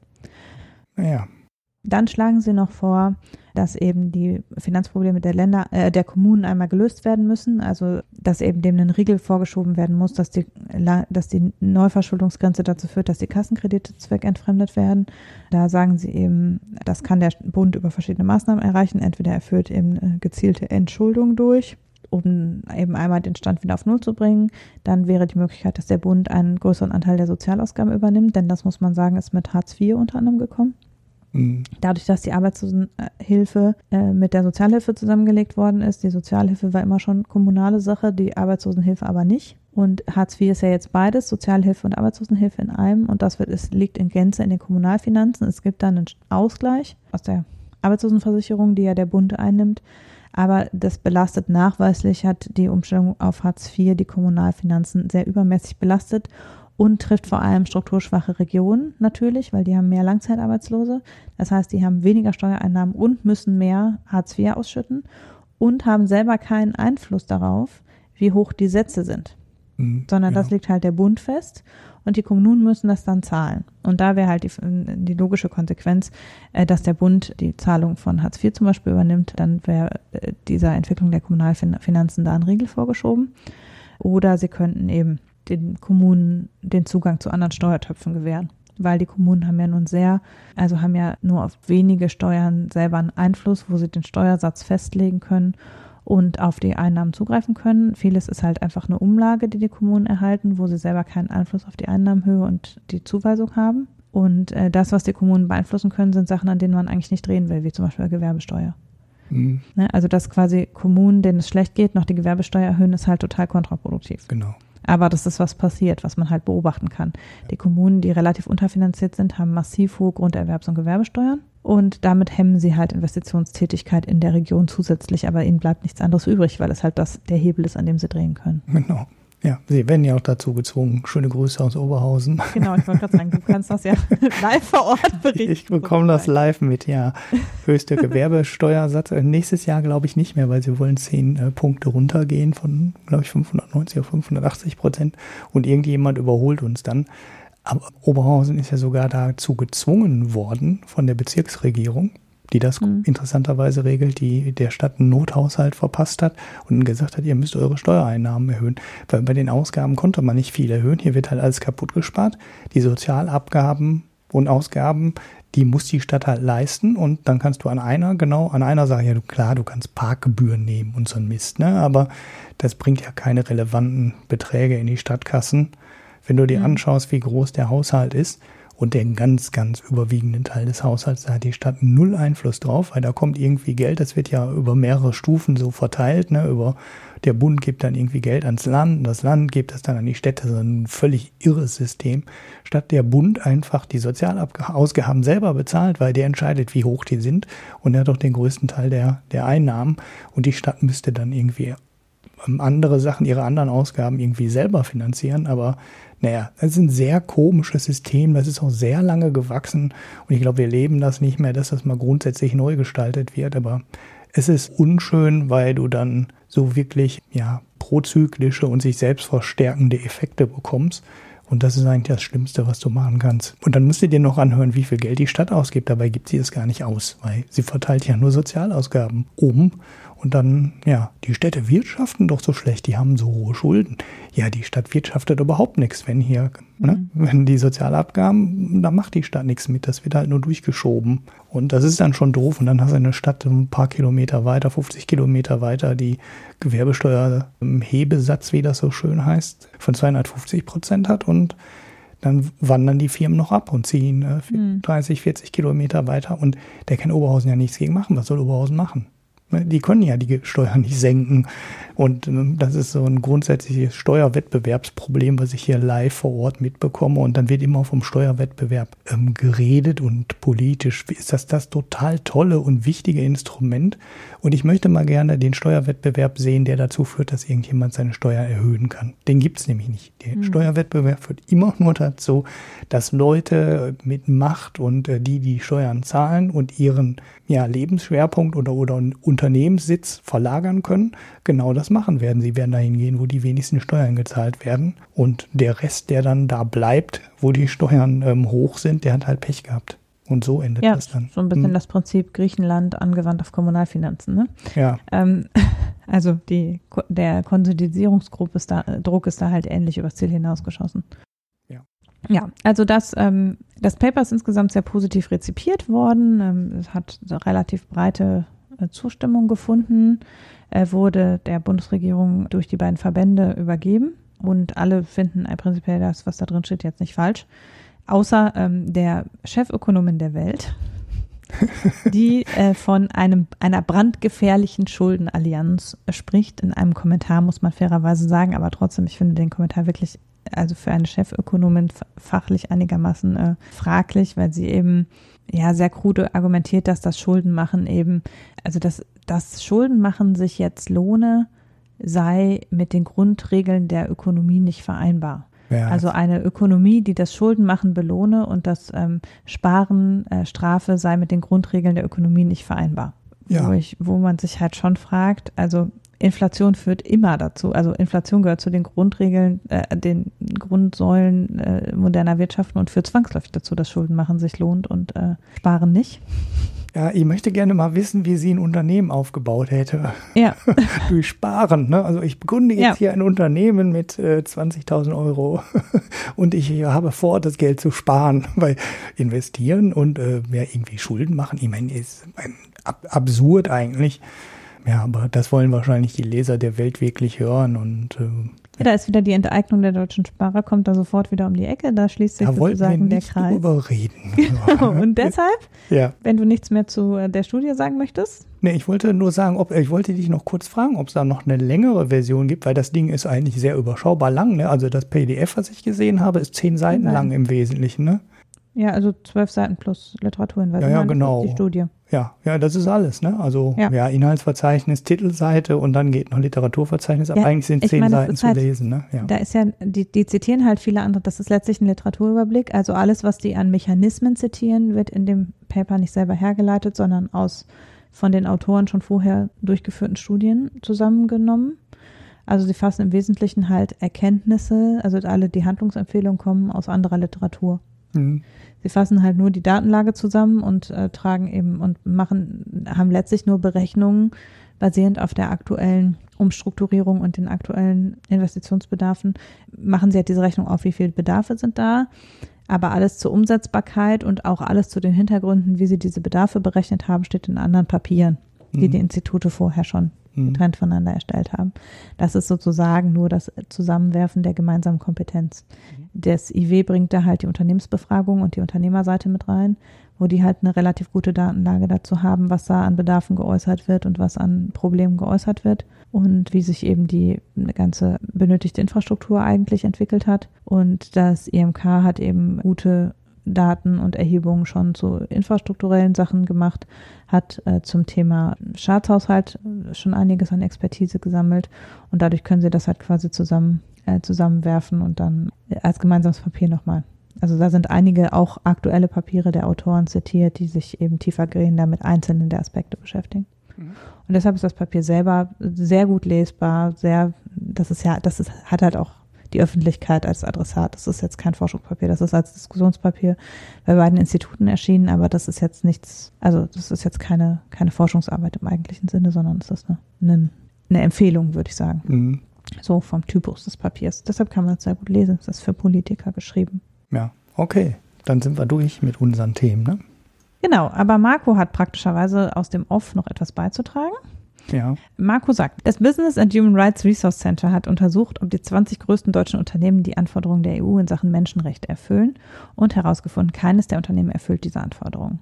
Was genau das bedeutet, hat Marco in einem Interview mit Saskia Wilks und Johannes Blankenbach, hat er sich genauer erklären lassen. Äh, die äh, haben ihm eben erklärt, was es bedeutet, dass die größten deutschen Unternehmen sich alle nicht um die Einhaltung der Menschenrechte bemühen oder die Anforderungen nicht erfüllen. Ähm, dieses Interview werden wir jetzt an dieser Stelle sozusagen einfügen und Marco etwa eine halbe Stunde sprechen lassen. Mhm. Und dann schließen wir das Ganze noch zu, indem wir kein Bier, aber immerhin noch Picks beisteuern. Genau. Im Jahr des Herrn 2011 hat die UN Leitprinzipien für die Wirtschaft und Menschenrechte der Vereinten Nationen beschlossen. Diese wurden im Dezember 2016 über den Nationalen Aktionsplan Wirtschaft und Menschenrechte in Deutschland umgesetzt. Das Problem an diesem Aktionsplan, er formuliert lediglich eine Erwartung der Regierung, keine Pflicht. Die Umsetzung ist also freiwillig. Das Business and Human Rights Resource Center und die ZHAW School of Management and Law haben sich in einer Kurzbewertung angeschaut, wie gut die 20 größten deutschen Unternehmen diese Menschenrechtslinien und Prozesse umsetzen. Und wir sprechen heute mit Saskia Wilks und Johannes Blankenbach vom Business and Human Rights Resource Center genau darüber. Herzlich willkommen bei den Mikroökonomen. Ja, vielen Dank erstmal auf die Einladung. Auch von meiner Seite vielen Dank. Was ist denn die Aufgabe des Business and Human Rights Resource Centers? Wir sind eine internationale NGO, die die positiven und auch die negativen menschenrechtlichen Auswirkungen äh, von inzwischen sind es über 8000 Unternehmen in über 180 Ländern nachverfolgt. Und wir äh, stellen diese Informationen dann eben auf unserer achtsprachigen Website bereit, veröffentlichen auch Briefings, Analysen und Orientierungshilfen und holen Stellungnahmen von Unternehmen ein, wenn zum Beispiel seitens der Zivilgesellschaft oder in Medien Vorwürfe gegen Unternehmen ähm, erhoben werden. Und somit verstehen wir unsere Aufgabe ein bisschen als, wir unterstützen Menschenrechtsfürsprecherinnen dabei, ihren Anliegen Gehör zu verschaffen, ähm, fördern Unternehmensverantwortung und schaffen eben dadurch mehr Transparenz einfach über solche Themen. Hast du eben achtsprachige Website gesagt? Ja, genau. Ist das richtig verstanden? Ja. Okay, also das heißt also alles, was ihr macht, übersetzt ihr dann auch in acht Sprachen? Wir haben Mitarbeiter, die halt äh, diese acht Sprachen im Prinzip ähm, sprechen und die Sprachen, das bezieht sich, also der Inhalt ist auch nicht unbedingt gleich auf jeder von diesen äh, Websites. Also zum Beispiel die chinesische Website bezieht sich dann halt mehr auf Themen in China, während unsere deutsche Website äh, hat dann mehr Informationen über den deutschsprachigen Raum und so. Also das ist dann auch regional ein bisschen unterschiedlich. Okay, deswegen gibt es wahrscheinlich von der Studie, über die wir jetzt hier reden werden, auch eine deutsche Kurzfassung und eine englische Langfassung. Ne? Das ist genau. gut zum Verständnis. Ja. Laut eurer Kurzbewertung erfüllt kein einziges der 20 größten deutschen Unternehmen die Vorgaben der UN in Sachen Menschenrechte. Und äh, am Anfang muss ich sagen, in Sachen Menschenrechte denke ich tatsächlich immer so brennende Fabriken, hungernde Arbeiterinnen, vielleicht auch irgendwie so Sklavenhandel oder sonst noch was. Aber äh, eure Studie bezieht sich vor allem die Maßnahmen zur Prävention gegen Menschenrechtsverletzungen, die von der UN gefordert werden. Und dann wohl auch über die Berichterstattung darüber durch die Unternehmen. Wie muss ich das verstehen? Also mir kommt das sehr abstrakt vor. Worum geht's denn da? Ja, das mag schon erstmal ein bisschen abstrakt klingen. Vielleicht als Vorbemerkung, dass wir schon über unsere Webseite auch die Auswirkungen dieser Unternehmen nachverfolgen und insbesondere Anschuldigungen aus der Zivilgesellschaft aufgreifen und den Unternehmen da eine Chance geben, darauf zu antworten. Diesen Bereich decken wir auch ab. Klar, jetzt bei der Studie ging es eben um die Umsetzung der UN-Leitprinzipien durch die Unternehmen. Und die UN-Leitprinzipien haben zum Ziel, die Verantwortung und Pflichten von Staaten und Unternehmen für Menschenrechte im Wirtschafts- und Unternehmenskontext erstmal zu definieren und festzulegen. Das war sozusagen das Novum und, und die Leistung 2011. Genauer gesagt geht es dabei tatsächlich um Prävention, wie du sagst, aber schon auch um die Behebung von tatsächlich stattfindenden Menschenrechtsverletzungen in diesem Unternehmenskontext. Es geht auch um Wiedergutmachung. Die UN-Leitprinzipien sind zu diesem Zweck in drei Säulen aufgeteilt. Es geht einmal um die Pflicht des Staates, Menschenrechte zu schützen. Es geht um die Verantwortung von Unternehmen, diese Rechte zu achten. Und die dritte Säule bezieht sich auf den Zugang zu gerichtlicher und außergerichtlicher Abhilfe und Wiedergutmachung. Ein Bereich also, der sowohl für Staaten als auch für Unternehmen gilt. Was genau ist denn das Ziel der UN mit diesen Verpflichtungen? Also will man dann wirklich darauf hinwirken, dass die Unternehmen in so einer Art Selbstreflexion dann feststellen, oh, wir sind ganz schlecht und, und ändern das? Also es geht schon ganz konkret darum, Menschenrechtsverletzungen im Unternehmenskontext äh, abzustellen. Und die Leitprinzipien für Wirtschaft und Menschenrechte führen dafür eben ein bestimmtes Risikoanalyseverfahren und, und Reaktionsverfahren ein. Also es geht schon äh, wirklich nicht, äh, nicht um eine reine Selbstreflexion. Es geht nicht nur um, um Reporting oder sowas. Es geht darum, ganz konkrete Maßnahmen zu treffen, um potenzielle Menschenrechtsauswirkungen äh, eben vorzubeugen und die tatsächlich stattfindenden, die man über seine Risikoanalyse und weitere Überprüfungen entdeckt, sozusagen äh, zu beheben, zu mildern.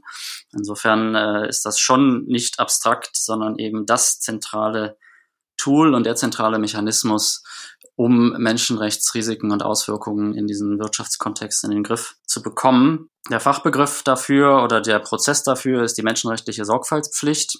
Der beschreibt eben verschiedene Schritte, wie Unternehmen ihre Risiken erstmal identifizieren, dann bewerten, also sozusagen priorisieren, und zwar nach dem, wie stark oder wie folgenschwer sie für Betroffene sind und eben nicht danach, wie riskant sie vielleicht fürs Unternehmen sind. Das ist eine ganz wichtige, wichtige Unterscheidung. Und dann geht es darum, eben Gegenmaßnahmen zu treffen, um solche Probleme oder Risiken abzustellen. Es geht darum, diese Gegenmaßnahmen rückzuverfolgen, ihre Wirksamkeit zu überprüfen, daraus zu lernen. Und ein ganz wichtiger Bereich ist eben der Bereich der Abhilfe und Wiedergutmachung. Ein Unternehmen soll also für Menschenrechtsverletzungen, die mit ihm in Verbindung stehen, Wiedergutmachung Entschädigung leisten und den, den Opfern eben dann auch einen entsprechenden ja, Schadenersatz äh, im Zweifelsfall ähm, leisten. Und gerade da in diesem Bereich haben sie sehr schlecht abgeschnitten in unserem Benchmark, ähm, was natürlich bedenklich ist. Die UN gibt es an die Nationalstaaten weiter und die Nationalstaaten sind dann angehalten,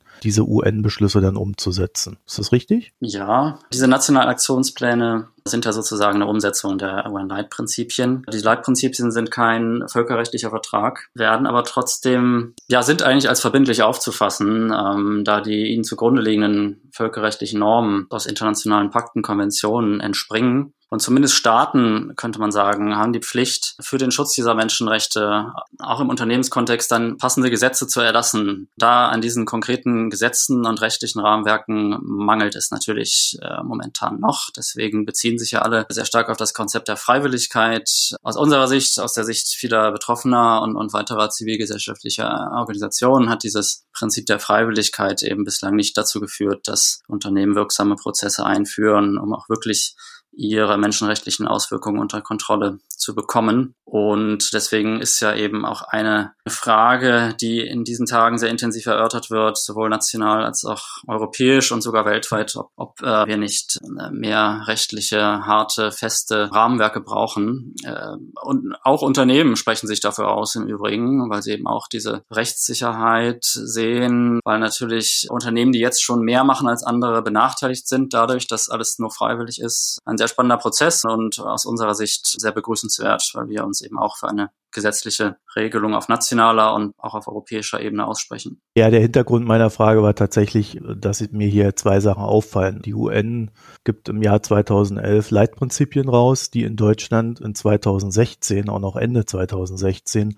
umgesetzt werden, aber dann natürlich wieder mit irgendwelchen freiwilligen Selbstverpflichtungen, wobei man jetzt fairerweise, glaube ich, dazu sagen muss, dass da in dieser freiwilligen Selbstverpflichtung schon wieder drinsteht. Aber wenn es dann nicht funktioniert, dann ist die Bundesregierung angehalten, das Ganze auf europäische Ebene zu heben, also auf EU-weite Regelungen zu drängen. Also national und europäisch, muss man ja. sagen. Ja, das dauert dann aber auch wieder fünf Jahre, zehn Jahre, ich weiß es nicht. Ne? Also äh, die Umsetzung dieser ganzen Leitprinzipien ist jetzt nicht unbedingt etwas, wo die Regierungen voranzudrängen scheinen. Klar sind da die Staaten halt dazu, die, also das liegt in deren Verantwortung, das jetzt auch so voranzubringen und da können die auch eindeutig noch viel mehr machen. Also das ist zum Beispiel auch dieses Jahr es gibt äh, jedes Jahr ein UN-Forum zu Wirtschaft und Menschenrechten und dieses Jahr ist auch wirklich Thema so in die Richtung, was können Staaten eigentlich oder was müssen Staaten noch mehr tun, um dieses Thema voranzubringen. Aber ja, es ist ein Prozess, also denke ich. Auch Gesetze zu verabschieden und so weiter, es äh, dauert. Aber die Hemmschwelle ist ja vermutlich eher, dass man versucht, seine eigene Wirtschaft zu schützen. Ne? Ja, ja, also für einige äh, politische Player, sagen wir mal so, steht das anscheinend im Vordergrund. Ob man damit die Wirtschaft auch langfristig schützt, sei mal dahingestellt. Es gibt ja schon Bestrebungen auch innerhalb der Wirtschaft, äh, weg von diesem reinen, von dieser reinen Shareholder-Orientierung wegzukommen, sagen wir mal, hin zu Nutzen auch für andere Stakeholder. Gab es gerade eine US-Lobby-Organisation mit 200 CEOs, die weg vom Shareholder zum Stakeholder-Capitalism äh, zumindest rhetorisch sich bewegen wollen. Jetzt ist natürlich äh, die Frage, ob, ob, ob das auch praktisch umgesetzt wird, solche, solche Erklärungen. Ich denke, grundsätzlich ist es eigentlich heutzutage verfehlt zu sagen, wir schützen unsere Wirtschaft am besten, indem wir äh, verbindliche Regelungen äh, zu Menschenrechten möglichst aus dem Weg gehen. Ähm, es geht darum, Unternehmen zukunftsfest zu machen, Unternehmen, die ihre Menschenrechtsrisiken gut managen, ähm, managen in der Regel auch andere Prozesse gut, haben eine, eine solide Corporate Governance-Struktur, ja, und auch von Investorenseite, von, von Konsumentenseite, natürlich auch von Politikseite wird, wird mehr und mehr eben verantwortungsvolles unternehmerisches Handeln verlangt. Insofern ist es, glaube ich, ein bisschen kurzfristig zu sagen, wir, wir schützen unsere Wirtschaft, indem wir hier diese menschenrechtliche Verantwortung äh, versuchen, weiter in der Freiwilligkeit zu halten. Ihr habt jetzt einen Report gemacht und euch 20 der größten deutschen Unternehmen angeguckt und habt ja auch schon angedeutet, dass gerade so im Entschädigungsbereich äh, erhebliche Mängel aufzufinden sind. Was haben wir denn noch für Probleme bei deutschen Unternehmen? Also zur Erinnerung, äh, wir haben ja kein einziges gefunden scheinbar oder ihr, das die Anforderungen erfüllt. Ja, also ich meine, diese ähm, Indikatoren, nach denen wir geprüft haben, prüfen halt drei grobe Bereiche ab. Das ist einmal der Bereich der Selbstverpflichtung, die die, die Unternehmen eingehen über ja zum Beispiel eine Human Rights Policy, also so eine Art äh, Erklärung, äh, Code of Conduct. Im Code of Conduct darf es auch versteckt sein. Da äh, sind die Unternehmen schon mal Unternehmen teilweise oder größtenteils schon mal relativ schwach aufgestellt, was jetzt eindeutige Commitments zur Achtung der Menschenrechte angeht. Also alle Unternehmen, die wir untersucht haben, ähm, ja, verpflichten sich generell natürlich zur Achtung der Menschenrechte. Ähm, das ist schon mal ganz erfreulich. Aber wenn es dann in die Details geht, Arbeitsrechte nach den ILO-Kernnormen, ähm, gerade auch Arbeitsrechte in den Lieferketten, da sind die Verpflichtungen eben weniger eindeutig, weniger stark und, und besonders schwach sind solche Selbstverpflichtungen im Bereich der, der Wiedergutmachung und Abhilfe, wie eingangs erwähnt. Also wenige Unternehmen erklären sich ganz eindeutig dazu bereit, äh, Opfern von Verletzungen dann auch Wiedergutmachung zu leisten. Und äh, das ist auch in der Regel nicht hinterlegt mit konkreten Prozessen, wie man solche äh, Abhilfe, Wiedergutmachung äh, in die Wege leiten könnte. Also wir haben uns dann natürlich auf, auf die veröffentlichten äh, Daten verlassen, aber daraus ist nicht zu erkennen, dass Unternehmen da irgendwelche systematisierten Prozesse dafür haben. Ansonsten war der Bereich der Risikoanalyse ja erstaunlich schwach eigentlich. Äh, sehr, ist ja ein sehr wesentlicher Bereich, erstmal zu erkennen, was, was gibt es überhaupt für Risiken oder, oder tatsächliche Auswirkungen. Und das blieb in vielerlei Hinsicht ähm, ja, auf einem viel zu abstrakten Level zum Beispiel bei Unternehmen, die dann sagen, ähm, ja, Menschenrechtsverletzungen in der Lieferkette sind, sind ein Problem, aber den, die UN-Leitlinien verlangen halt eine sehr viel detailliertere Aufschlüsselung nach, nach diesen folgenschweren Risiken, also welche Risiken sind am folgenschwersten für Betroffene, in welchem Sektor, welchem Teil der Lieferkette, welche Region, da ist noch viel zu tun und das ist natürlich auch wichtig, sowas sauber erstmal zu identifizieren, vor allem auch in Ab Absprache oder in, in ständigem Austausch mit der Zivilgesellschaft, äh, idealerweise vor Ort oder, oder nicht idealerweise, ist eine, eine zentrale Forderung, das Voraussetzung, das vor Ort auch zu machen, im Austausch mit Betroffenen und, und äh, Gemeinschaften und lokalen NGOs. Ja, und wenn man diese, diese Gefahren und Risiken nicht richtig identifiziert, dann sind natürlich auch die Folgemaßnahmen äh, nicht immer sehr zielgerechtet. Insofern ist da auch noch sehr viel zu tun. Welche Forderungen ihr denn an die Politik habt, also was definitiv seitens der Politik äh, gemacht werden muss, um das alles zu verbessern? Also ich denke, wir haben es ja auch jetzt schon mal angesprochen ein paar Mal. Also im Prinzip fordern wir auch von der Regierung äh, oder von der Politik, dass es da jetzt konkrete Maßnahmen, also sprich Gesetze gibt, die Unternehmen dann dazu verpflichten, solche menschenrechtlichen Sorgfaltsprüfungen einfach durchzuführen und halt auch wieder gut zu machen, wenn doch tatsächlich Menschenrechtsverletzungen stattfinden. Und eben solche Sachen, so unsere Studie zeigt halt, also wir haben uns da jetzt die 20 größten deutschen Unternehmen angeschaut und bei keinem von denen waren diese Prozesse halt wirklich, ja, richtig eingeführt in allen Bereichen, vollständig eingeführt und das zeigt einfach, dass freiwillige Maßnahmen nicht ausreichen. Und das sind jetzt die 20 größten Unternehmen, ähm, von denen wir jetzt erwarten würden, dass sie zumindest mal die Ressourcen und auch genügend so in der Öffentlichkeit äh, stehen, dass sie solche Prozesse einfach eingeführt hätten und sie haben es bislang noch nicht. Und ich denke, da steht es jetzt halt an der Regierung, da wirklich einfach konkrete Maßnahmen einzuführen und Gesetze einzuführen, die halt die Unternehmen dazu verpflichtet, solche Prozesse einzuführen und auch dafür zu haften, wenn dann doch mal Schäden stattfinden. Was sagen denn die Unternehmen eigentlich dazu? Also wenn ihr dann auf die zugeht und sagt, ja, hier, das und das, sagen die dann, ja, wir tun unser Bestes oder wie muss ich mir das vorstellen?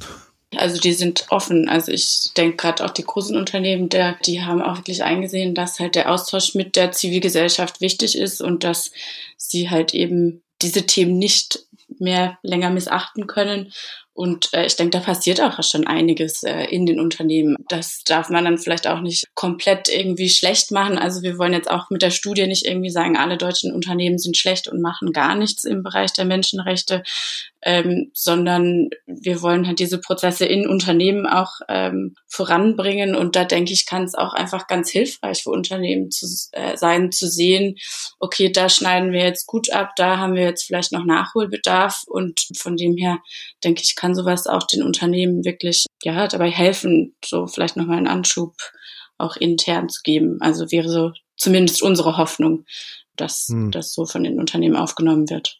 Da bist du ja erstaunlich äh, optimistisch, weil wenn man sich gerade anguckt, dass dieser nationale Aktionsplan Wirtschaft und Menschenrechte sich ja nun in einem Monitoring befindet, um herauszufinden, ob denn die Unternehmen freiwillig diese äh, von der Regierung angeforderten freiwilligen Anforderungen umsetzen, äh, dann merkt man doch oder dann, dann sieht man, dass es ein sehr starkes äh, Lobbying seitens der Unternehmen gibt, ähm, die eigentlich da jetzt dafür gesorgt haben, dass das Bundeskanzleramt und das Bundeswirtschaftsministerium äh, begonnen haben, gerade dieses Monitoring so zu verwässern, dass es recht leicht sein könnte, es zu erfüllen.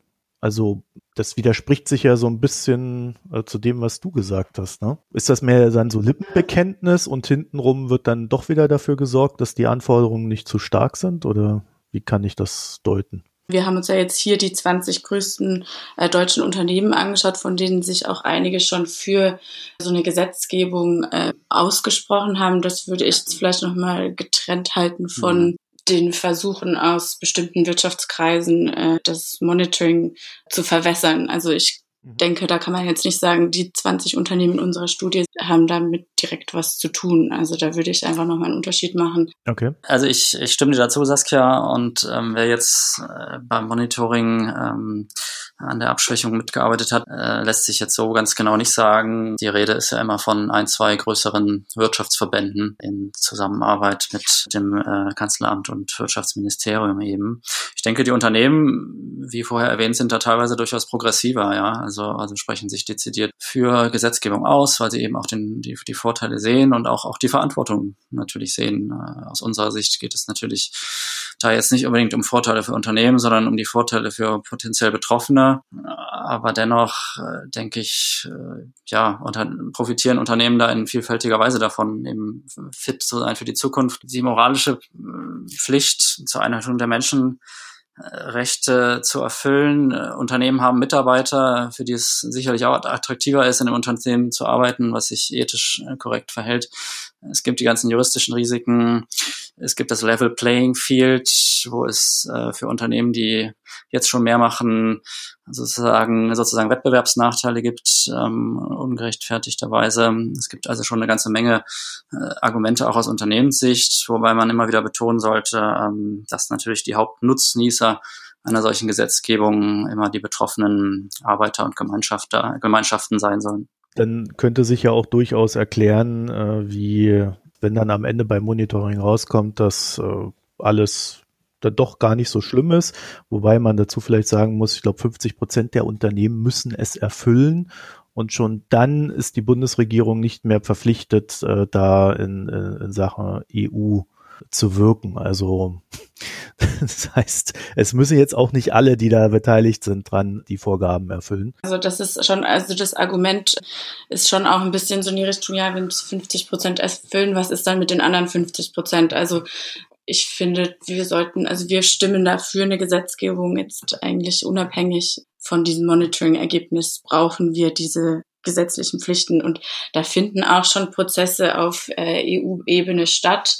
Also Finnland, die ja zurzeit äh, Ratspräsidentschaft, Ratspräsidentschaft äh, von der EU hat, also ich, die haben sich ja auch schon dazu verpflichtet, dass sie das sowohl national als auch auf EU-Ebene eben dieses Thema einer gesetzlichen menschenrechtlichen Sorgfaltspflicht äh, voran, voranbringen wollen. Also da sind auch schon andere Prozesse am Gange. Also ich denke, das Thema läuft schon und äh, da ist jetzt, ähm, das denke ich, mit so einem Monitoring nicht, damit ist das Thema nicht geschlossen, denke ich. Also da laufen mhm. auch so schon ähm, Prozesse an. Ja, wäre tatsächlich meine nächste Frage gewesen, ob es dann äh, zumindest auf der EU-Ebene vielleicht dann doch Bestrebungen gibt, äh, die in Deutschland nicht ganz so ausgeprägt sind.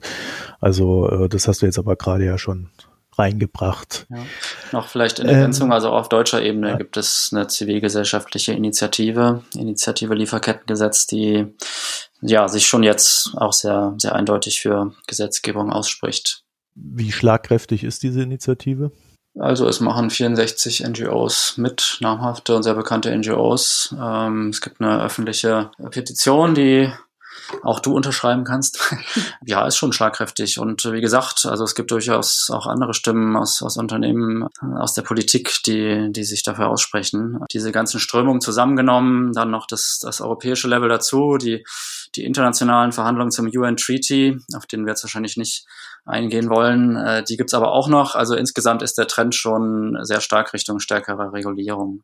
Es gibt ja diesen Smart Mix, der in dem im Zusammenhang Wirtschaft und Menschenrechte öfter äh, kolportiert wird, sozusagen ein Mix aus soften und, und gesetzlichen Regelungen. Da ist aber eigentlich so der Konsens, dass bisher doch sehr stark die soften und, und sehr dialogorientierten, beratungsorientierten Aktivitäten überlegt, äh, über, über, überwogen haben und, und Staaten doch beraten sind, äh, auch diese Option der Gesetzgebung viel stärker in Betracht zu ziehen. Also ihr klingt jetzt gar nicht so negativ wie ähm, ich es vermutet hätte.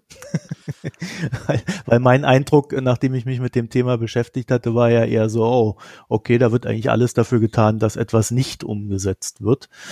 Aber ganz so schlimm ist es dann wohl doch nicht. Naja, sagen wir mal so, es ist gerade eine sehr spannende Phase. Es sind jetzt schon entscheidende Jahre, ganz klar. Also auch gerade nächstes Jahr 2020, äh, eben wo dann eigentlich die Entscheidung in Deutschland getroffen werden soll Ähm, solange das noch offen ist und es Hoffnung gibt, sind wir positiv.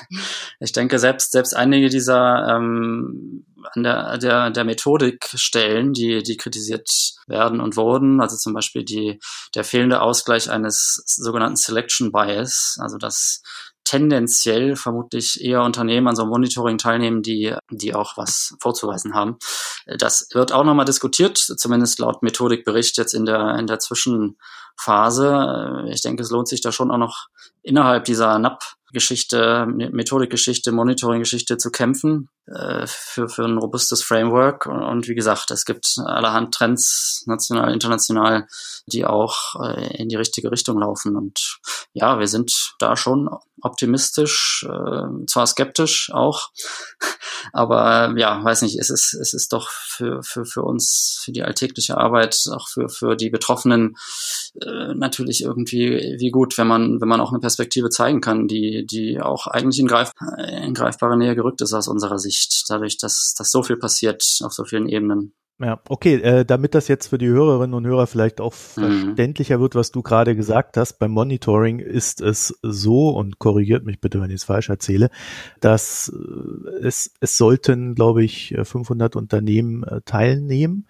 und äh, in der ersten Runde haben einfach nicht genug Unternehmen teilgenommen. Deswegen musste äh, die ja die Spannbreite der Unternehmen, die gefragt werden, ausgeweitet werden. Und man hofft jetzt dann in der nächsten Runde dann ausreichend Rückmeldungen zu bekommen. Also auch da scheint es eine gewisse Freiwilligkeit beim Beantworten der Fragen zu geben. Nicht ganz korrekt. Also die zwei Runden waren schon von vornherein geplant. Okay. Die zweite ist sogar die ausschlaggebendere, sozusagen da an der, an, anhand des Ergebnisses soll dann entschieden werden.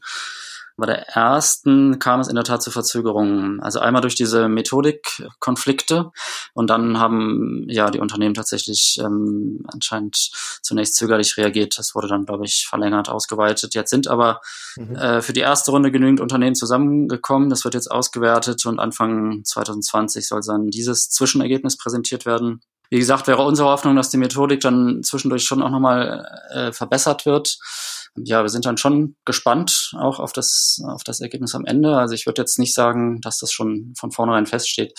Äh, gleichzeitig ist es natürlich wichtig, äh, weiterhin diese nationalen, europäischen, internationalen Prozesse Richtung Gesetzgebung voranzutreiben. Mhm. Okay, dann abschließend würde mich noch interessieren, wie denn so euer Gefühl in Sachen Menschenrechte ist, weil ich habe eher so das Gefühl, es ist jetzt nicht mehr das große Thema, wie es vor ja, ein paar Jahrzehnten dann doch noch war. Also die liberale Demokratie hat sich früher viel mehr über Menschenrechte definiert äh, als heute, wie mir scheint. Und äh, in dem Sinne finde ich auch recht wenig Berichterstattung über solche Themen. Äh, ist das etwas, was ihr bestätigen würdet oder äh, ist da aus eurer täglichen Arbeit vielleicht eine andere Erkenntnis da? Naja, also wir arbeiten täglich zu dem Thema. Also ich, ich denke, insofern für uns sind wir da natürlich schon so äh, vielleicht auch in einer gewissen Blase, also gleichzeitig positiv und gleichzeitig negativ, sage ich mal. Also ich glaube, wir sehen in unserer täglichen Arbeit einfach, dass Menschenrechtsverletzungen auch durch Unternehmen noch an der Tagesordnung stehen, also dass da wirklich einfach auch noch nicht genug passiert, um das zu verhindern. Gleichzeitig denke ich, sehen wir aber halt eben auch, dass die Politik, die Unternehmen sich doch einfach mehr und mehr mit dem Thema auseinandersetzen, weil sie es vielleicht auch tun müssen. Also ich würde da vielleicht sagen, ja, es ist, also es Menschenrechte ist schon noch Thema und wird, also es ist noch viel zu tun und da würde ich jetzt noch nicht sagen, dass es ähm, vorbei ist. Nee, ganz klar nicht denke schon, dass es teilweise sogar an Fahrt aufnimmt, wie, wie vorher erwähnt, dass auch zum Beispiel Investoren stärker darauf achten, dass Unternehmen, in die sie investieren, auch diese Grundregeln beachten, menschenrechtliche Sorgfaltsprüfungen durchführen. Also da ist schon Bewegung drin und auch eben was die Frage der Gesetzgebung angeht, ähm, hat das Ganze an Fahrt aufgenommen. Klar, es ist jetzt sicherlich nicht das Thema, was jeden Tag in den Schlagzeilen auftaucht der ganze Diskurs hat in Deutschland ja sehr stark an Fahrt aufgenommen, als diese Rana, als das Rana Plaza ähm, diese Katastrophe passiert ist, 2013, als die Fabrik eingestürzt ist in Bangladesch. Das war natürlich sozusagen ein Impuls, auch dafür, dass, dass hier, hier das äh, nochmal äh, stärker in den Vordergrund gerückt ist, das Thema. Ich denke aber abseits solcher riesigen Katastrophen, die dann in den Medien natürlich sehr, sehr stark auch aufbereitet werden, zu Recht, passiert trotzdem viel. Ähm, leider natürlich auch sehr viele Menschenrechtsverletzungen, die abseits der Medienaufmerksamkeit äh, vonstatten gehen. Die passieren natürlich genauso.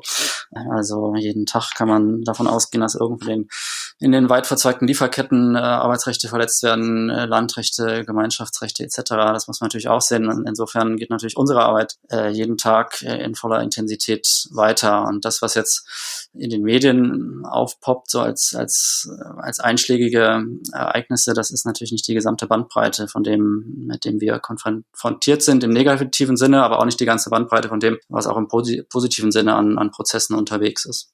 Wunderbar, vielen Dank. Äh, dann würde ich sagen, kommen wir zum Ende und, und, glücklicherweise doch nicht so hoffnungslos, wie ich das so am Anfang auf dem Schirm hatte.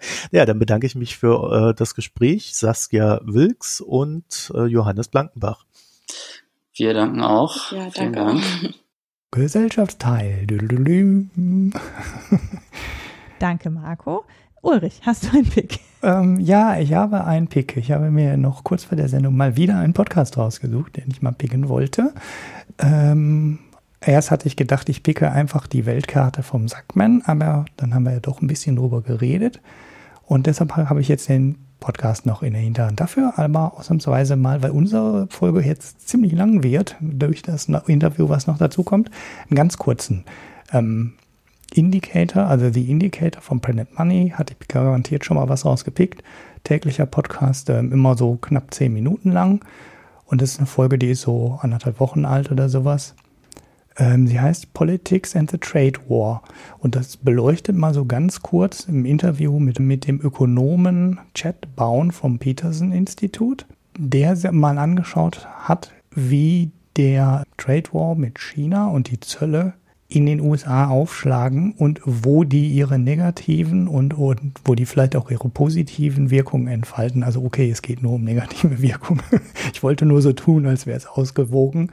Und ähm, das ist ziemlich interessant, weil Donald Trump ja einen Wahlkampf geführt hat, der sehr explizit auf die Swing States und eben auch auf Kohle, auf Stahl und ähnliche Industrien ausgerichtet war und sich jetzt zeigt, dass der Handelskrieg äh, eigentlich ganz anders wirkt und da überhaupt keine positive Wirkung entfaltet, so teilweise sogar negative Wirkung entfaltet und dass da, wo die Zolleinnahmen ähm, runterplumpsen, also ne, es gibt ja sehr große Förderungen jetzt der Landwirtschaft, weil ne, China fällt halt weg als Abnahmemarkt und jetzt ähm, ja, leitet Donald Trump im Endeffekt die Zolleinnahmen um und gibt die den Landwirten. Ich fasse das jetzt wirklich sehr grob zusammen. Was aber aus Sicht ähm, des Wahlkampfs von Donald Trump total doof ist, weil das sind eh republikanische Staaten. Also da gibt es nichts zu gewinnen. Die waren republikanisch, die sind republikanisch und da wird sich wahrscheinlich, außer irgendwann gibt es äh, eine ganz neu gestaltete Wirtschaft oder es passiert was ganz Komisches, werden die immer republikanisch sein. Und da gibt es für Donald Trump nichts zu gewinnen, weil da kannst du auch eine Kuh auf die, äh, auf die Wahlkampfbühne heben und die wird dann immer noch gewählt sobald da Republikaner draufsteht und du malst ein paar Sterne drauf und äh, Stars und Stripes. Und in den Swing States kommt quasi nichts an positiver Wirkung an, da kommt auch kaum Förderung an und auch eben keine positive wirtschaftliche Wirkung. Und das ist interessant, weil man am Anfang des Handelskrieges das vielleicht noch anders beurteilt hätte, weil man so die direkten Wirkungen ähm, berücksichtigt hat. Ne? Also hat man halt gedacht, ja, wenn man Zoll da drauf packt auf äh, Stahl, auf chinesische Stahlimporte, dann wird das schon positive Wirkung entfalten in der amerikanischen Stahlindustrie. Aber genau das passiert nicht. Ne? Also die positive Wirkung bleibt aus. Und wer eine positive Wirkung hat, sind halt die Landwirte, denen Donald Trump jetzt mit den Zolleinnahmen helfen muss. Und das ist aber Quark, weil die gewinnt Donald Trump aus Wahlkampfsicht sowieso. Ja, das fand ich ganz gut. Zehn Minuten Ding habe ich jetzt schon relativ umfangreich zusammengefasst, genau, aber ich fand die Überlegung äh, sehr interessant. Aber es ist halt doof, so ein Podcast, äh, wenn man die interessanten Gedanken in so einem kurzen Podcast beschreiben will, äh, dann, dann hat man ihn halt auch, äh, den kann man keinen Cliffhanger mehr machen, weil dann weiß keiner, warum es interessant ist. Ja, ich äh, picke eine Website und zwar die Website Women in Academia. Das ist ein äh, gemeinsames Projekt von äh, Anna Götteke, die ist Mikroökonomie-Professorin an der ESB Research School, ähm, Business School und der dortigen Gleichstellungsbeauftragten oder einer der Angestellten im Gleichstellungsbüro, irgendwie sowas, die eben sagen, okay, sie sind in der Wissenschaft, in der Praxis an der Uni quasi täglich mit Geschlechtsstereotypen in Bezug auf Frauen in der Wissenschaft konfrontiert und haben festgestellt, dass die Diskussion sich oft im, auf der Basis von anekdotischer Evidenz äh, entspinnt, obwohl es eigentlich inzwischen eine relativ breite, breit erforschte Literatur dazu gibt, wie die Stellung und die Chancen für Frauen in der Wissenschaft sind. Mhm. Und sie tragen auf dieser Website Women in Academia äh, Literatur zu den acht am meisten ausgeprägten Stereotypen von Frauen in der Wissenschaft zusammen und dann eben Literatur dazu, welche Maßnahmen sich als erfolgreich erwiesen haben, um die Quote der Frauen insbesondere unter den Professorinnen, also im entfristeten Beschäftigten an Universitäten, äh, zu erhöhen. Mhm. Sie fa fassen da also die Stereotypen sind Women will get any job they want and men struggle to compete. Mhm. Academia is based on merit. Academia is hard and competitive and women just don't have the stamina. Women just need to act like men. Aha. Women don't want an academic career, they have other preferences. Und women are not interested in um, STEM, also MINT-Fächer auf Deutsch. Mhm. Ähm, das sind also die ähm, die äh, Stereotypen, die sie sich angucken, weil halt in Berufungskommissionen und wenn man sich mit, also es gibt einen sehr großen Berufungsgap in Deutschland, also Frauen setzen sich nach wie vor ähm, unterproportional auf dem Weg zu Professuren durch. Und wenn man sich dann halt anguckt, wie das dann so argumentiert wird, dann wird halt immer gesagt, ja gut, es haben sich halt keine qualifizierten Frauen beworben oder äh, das ist halt ein Feld, wo es generell so wenig Frauen gibt, dass wir halt keine Chance haben, eine zu berufen. Oder es gibt jetzt ja so viel Frauenförderung, jetzt kriegen die Frauen immer alles. Mhm. Und das ist halt, ähm, oder sie, sie, die haben halt so ein komisches mädchenhaftes Verhalten, deshalb passen die nicht auf eine Professur. Sowas hört man halt tagtäglich. Mhm. Ja, da tragen sie halt Forschung zusammen, die zum Teil wirklich deprimierend ist. Also wirklich ja, krass. Ja, also kann ich, ich mir vorstellen. Mich ja. jetzt äh, beruflich zufällig, also ich habe mich mit dem Thema jetzt auch beschäftigt, ähm, äh, weil ich da beruflich im Moment ein bisschen mehr mit zu tun habe als normalerweise. Und es gibt halt wirklich Studien, die ganz klar zeigen, ähm, dass äh, Frauen dass zum Beispiel Elternschaft sich für Frauen negativ auswirkt auf die Berufungswahrscheinlichkeit und für Männer positiv. Also äh, Frauen, die Mütter sind, werden weniger wahrscheinlich berufen, während Männer, die Väter sind, wahrscheinlicher berufen werden als der Durchschnittsmann. Mhm. Was halt zum Beispiel total deprimierend ist. Ja, ja, ja, ja. So, oder eben, äh, dass Frauen bei gleicher, also bei, dass es sehr oft Bewerberinnen gibt, die gemessen an äh, objektiven Kennzahlen eben äh, eine höhere Berufungswahrscheinlichkeit gehabt hätten, die aber trotzdem in Berufungsverfahren ähm, immer sich nicht durchsetzen können, weil eben äh, sie sich in den jeweiligen Vorträgen dann immer bewertet wird, dass sie den Vortrag schlechter gemacht haben. Mhm. Was auf Stil und Erscheinungsbild und sowas offensichtlich ja. und nicht auf die tatsächliche akademische Leistung zurückzuführen ist. Ja. ja, und da gibt's eben eine ganze, also sie fassen immer so die zwei, drei bekanntesten und von ihnen auch als zuverlässigst äh, eingeordneten Studien zusammen. Sie führen auch immer sehr klar auf, was die Methode ist und wie zuverlässig die Methode ist, obwohl sie selber auch den Disclaimer angeben, dass sie beide keine ähm, Genderforscherinnen sind, also eigentlich eben beide fachlich nicht aus der Ecke Genderforschung kommen, was aber andererseits vielleicht die Akzeptanz eher erhöht.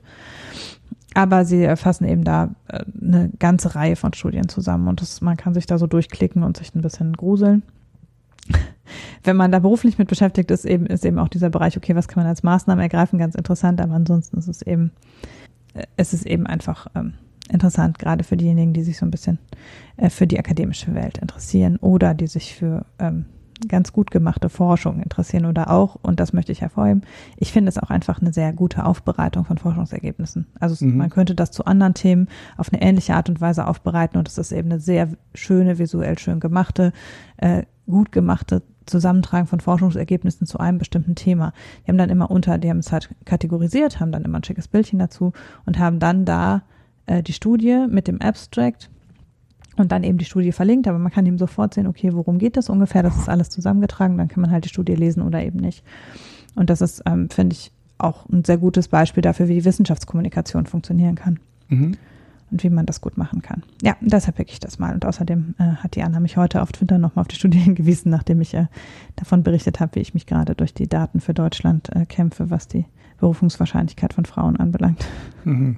So, jetzt haben wir doch, ja, jetzt haben wir ja doch wieder mit so einem Depri-Thema aufgehört, obwohl wir am Anfang uns so viel Mühe gegeben haben, das Depri-Thema Söder zu vermeiden. Ja. Ach ja. Ich habe auch eben noch gesagt, ah, ich pick nicht schon wieder sowas, wo es um Frauen geht. Aber dann ja, ja, mir aufgefallen, dass ich das eben auch schon länger in meinen, also schon seit ein paar Tagen eben auf dem Schirm hatte. Wir müssen mal so, so, so, ein, so ein Jingle machen, so wie bei der bei Lookbuch Netzpolitik gibt es jetzt immer so ein Jingle, so die gute Nachricht. Weil die auch immer nur aus äh, Bürgerrechts- und Freiheitsgesichtspunkten auch immer nur eine schlechte Nachricht nach der anderen bringen und das echt frustrierend ist, die Sendung manchmal zu hören. Ja. Ja, ich gehe jetzt nochmal so durch. Was hatten wir denn heute? Missing Profits, ne? Also Steuerflucht wird immer noch nicht bekämpft. Ja, Hartz IV, okay, war an der Oberfläche positiv. Wissen wir aber auch noch nicht, ob es wirklich positiv wird. Söder haben wir vermieden.